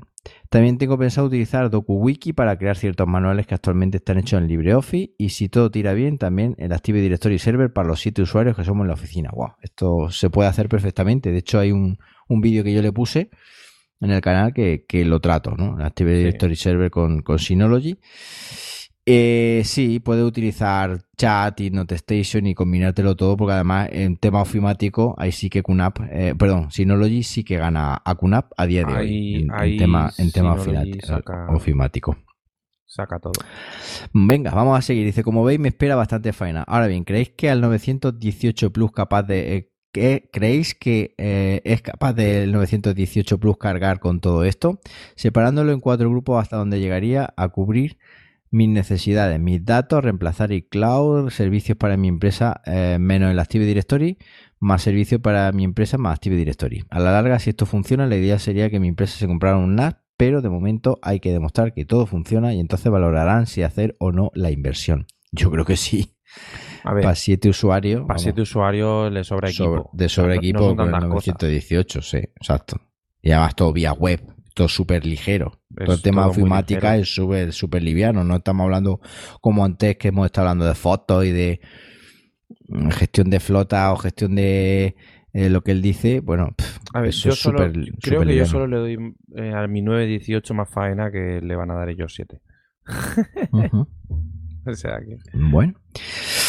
Bueno, dice, también tengo claro que me hacía falta comprar un SAI. Pues Sí, esto ya te lo hemos adelantado al principio del episodio, que, que es muy, muy importante. Y Eso estoy esperando vuestro consejo al respecto. ¿Podéis proponer alguno? ¿Alguna vez habéis mencionado modelos los cuales eh, cuando se agota la batería manda una señal al, al NAS para que se apague eh, y me parece lo más idóneo? Bueno, pues yo creo que incluso el que hemos recomendado para mí, ¿no? Sí, sí, que sí, me he sí. comprado yo. Incluso el, el, el de 700 Ujú. eh, voltiamperios, pero bueno, Sí, realmente al final el que merece la pena es el de 1000, sí. porque por precio sale mucho mejor. Bueno. Y dice, para terminar, para los dispositivos móviles tengo problemas de señal wifi en ciertas partes del piso. Hasta ahora lo he trampeado con un router y un cable de red hasta la otra punta del piso conectado a una antena wifi del Ubiquiti que replica la señal con el mismo nombre. Pero mi mujer se queja a veces que tiene que desconectar el wifi para que haga el cambio de una señal a otra. Problemas del primer mundo. Eso porque no le ha puesto el mismo nombre de, de la red, creo. ¿no? Sí, Creo yo que sí. Porque si tú tienes un repetidor puro y duro, te coge la señal wifi la misma que tengas y, y no hay que cambiar el, el nombre. Por lo menos yo lo tengo así con un pichulerillo de, de, Xia- de Xiaomi. Sí. Pero bueno, así que pensando en pasar a una red mesh de Ubiquiti, eh, un amigo mío me está calentando la cabeza que funciona de coña. Pues sí, lleva razón que, Eh, sí. que estas cosas de Ubiqui- Ubiquiti em, y a mí me está demostrando que, que es calidad. Es calidad. Y bueno, y las redes MES ahora mismo están, parece ser, en pleno auge, por lo que estoy leyendo, ¿no? Sí. Así Pero todavía valen mucha pasta. Dale mucha pasta, sí. A ver, Ese- obviamente es la problema. solución al wifi a día Sí, de hoy. Sí, ¿vale? claro. Sí. Está clarísimo, pero De tener cobertura homogénea en toda tu casa o en toda tu empresa es una opción.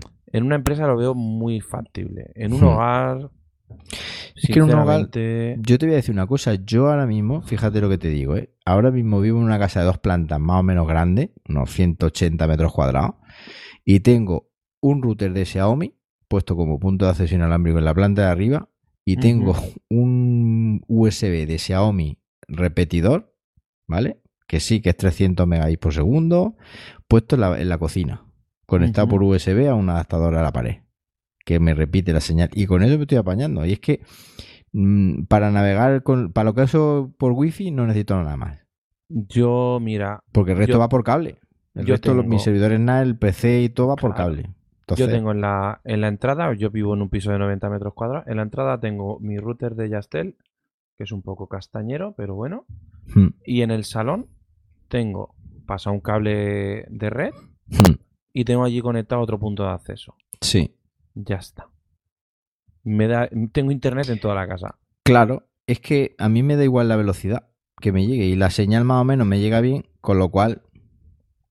En fin, bueno, eh, yo no me gastaría a día de hoy lo que vale una red mes porque no me hace falta. Al que le haga falta, por supuesto, que, que se lo pueda gastar, se lo gaste. Exacto. Así pues, quería aprovechar y cederte a mi- y cederle a mi madre eh, mi router RT1900AC, al cual enchufaré por USB al disco duro Western Digital de eh, red de 2 terabytes eh, de mi Power Mac para utilizarlo como copia de seguridad externa de mi NAS de cierto contenido importante para mí, documentos y fotos, y encima, pues bueno, ponerlo ahí en, su, en casa de su madre, imagino.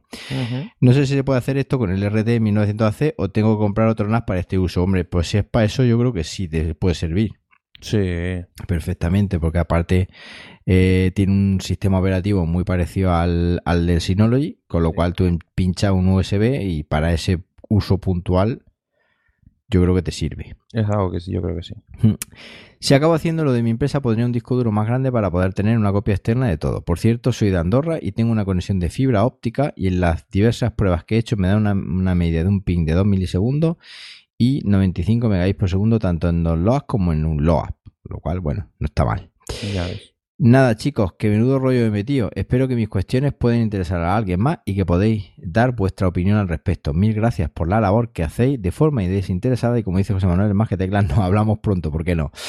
Pura vida. Bueno, pues eh, muchas gracias, muchas Sí. gracias a, a ti por, por, bueno, por mandarnos esta preguntaca, Carle. Sí, al fin y al cabo también le ha dedicado un tiempo a escribirla. Y... Claro, joder, un tiempo, madre mía. Eh, más que pregunta, bueno, son pinceladas de lo que tiene pensado hacer. Yo Sí. pienso que con el 918 va a poder hacer tanto lo que, lo que tiene pensado para él como lo que tiene pensado para su empresa. O sea, yo creo que sí. El tema del Ubiquiti es lo que más cojo, vamos, lo que a lo mejor menos mm, importancia le doy en el sentido de que si es para una casa, creo que te sobra. Mm, Te sobra con una solución como la que te he planteado. Sí.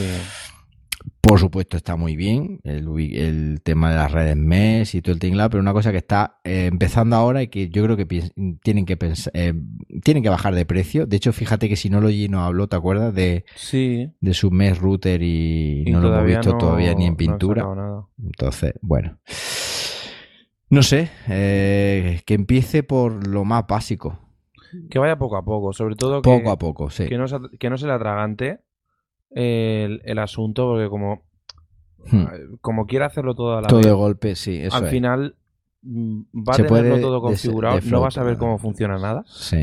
Y se puede un, po- un poco defraudar, yo creo. Exacto. Entonces, bueno. Eh, ya nos contará. Eso que sí, vaya, no- que genere su proyecto por tramos, que vaya viendo poco a poco. que ahora voy a migrar los contactos. O voy a, voy a hacer una copia de seguridad de mis contactos. Voy a instalar un card app. Exacto. Eh, venga, cuando ya lo tenga bien que me funcione, sin por supuesto quitar el de cloud. Es decir, pues tú puedes tener los dos en paralelo. Ahora voy a, como he hecho yo, ahora voy a poner mis calendarios. Bueno, pues ya cuando veas que funciona y ves que es lo que quiere, pues entonces ya puedes decir, pues quito los de cloud y pongo los- y dejo eso. Voy a descubrir a ver si notas me apaño. Si no me apaña o me apaño con la de Apple o, o sigo manteniendo esa, ya que lo vaya viendo. Exacto. Lo vaya viendo poco a poco y, y ya está. Bueno, David, pues no entran más preguntas por tiempo. No, ya vamos dos horitas. Dos horitas. Entonces, las que nos quedan entrarán para el siguiente. Y si tú no tienes nada más que añadir, lo dejamos aquí. Pues yo creo que sí. Yo creo que se ha quedado un episodio así Un redondito. episodio redondico, sí. Muy bien. Bueno, pues nada, hasta aquí este episodio número 32 ya del podcast Cultura NAS. Muchísimas gracias por el interés que habéis mostrado y por los minutos que habéis dedicado también a escucharlo. Si tenéis dudas o queréis más información sobre lo que hemos hablado aquí en este episodio, podéis contactar con nosotros por Twitter de forma rápida en la cuenta arroba o en la cuenta de David arroba David Aragón G. También lo podéis hacer en la web de jmramirez.pro o en la cuenta de email culturanas.jmramirez.pro. Y por último, y si nos importa, nos gustaría que nos dierais una valoración de 5 estrellas en iTunes para que lo que habéis escuchado pues llegue a más gente como vosotros. Y por supuesto que si os ha gustado, no os perdáis el siguiente episodio de Cultura NAS. Además va a ser un número capicúa, 33, porque seguro que os va a gustar mucho más. Hasta entonces, adiós. Adiós.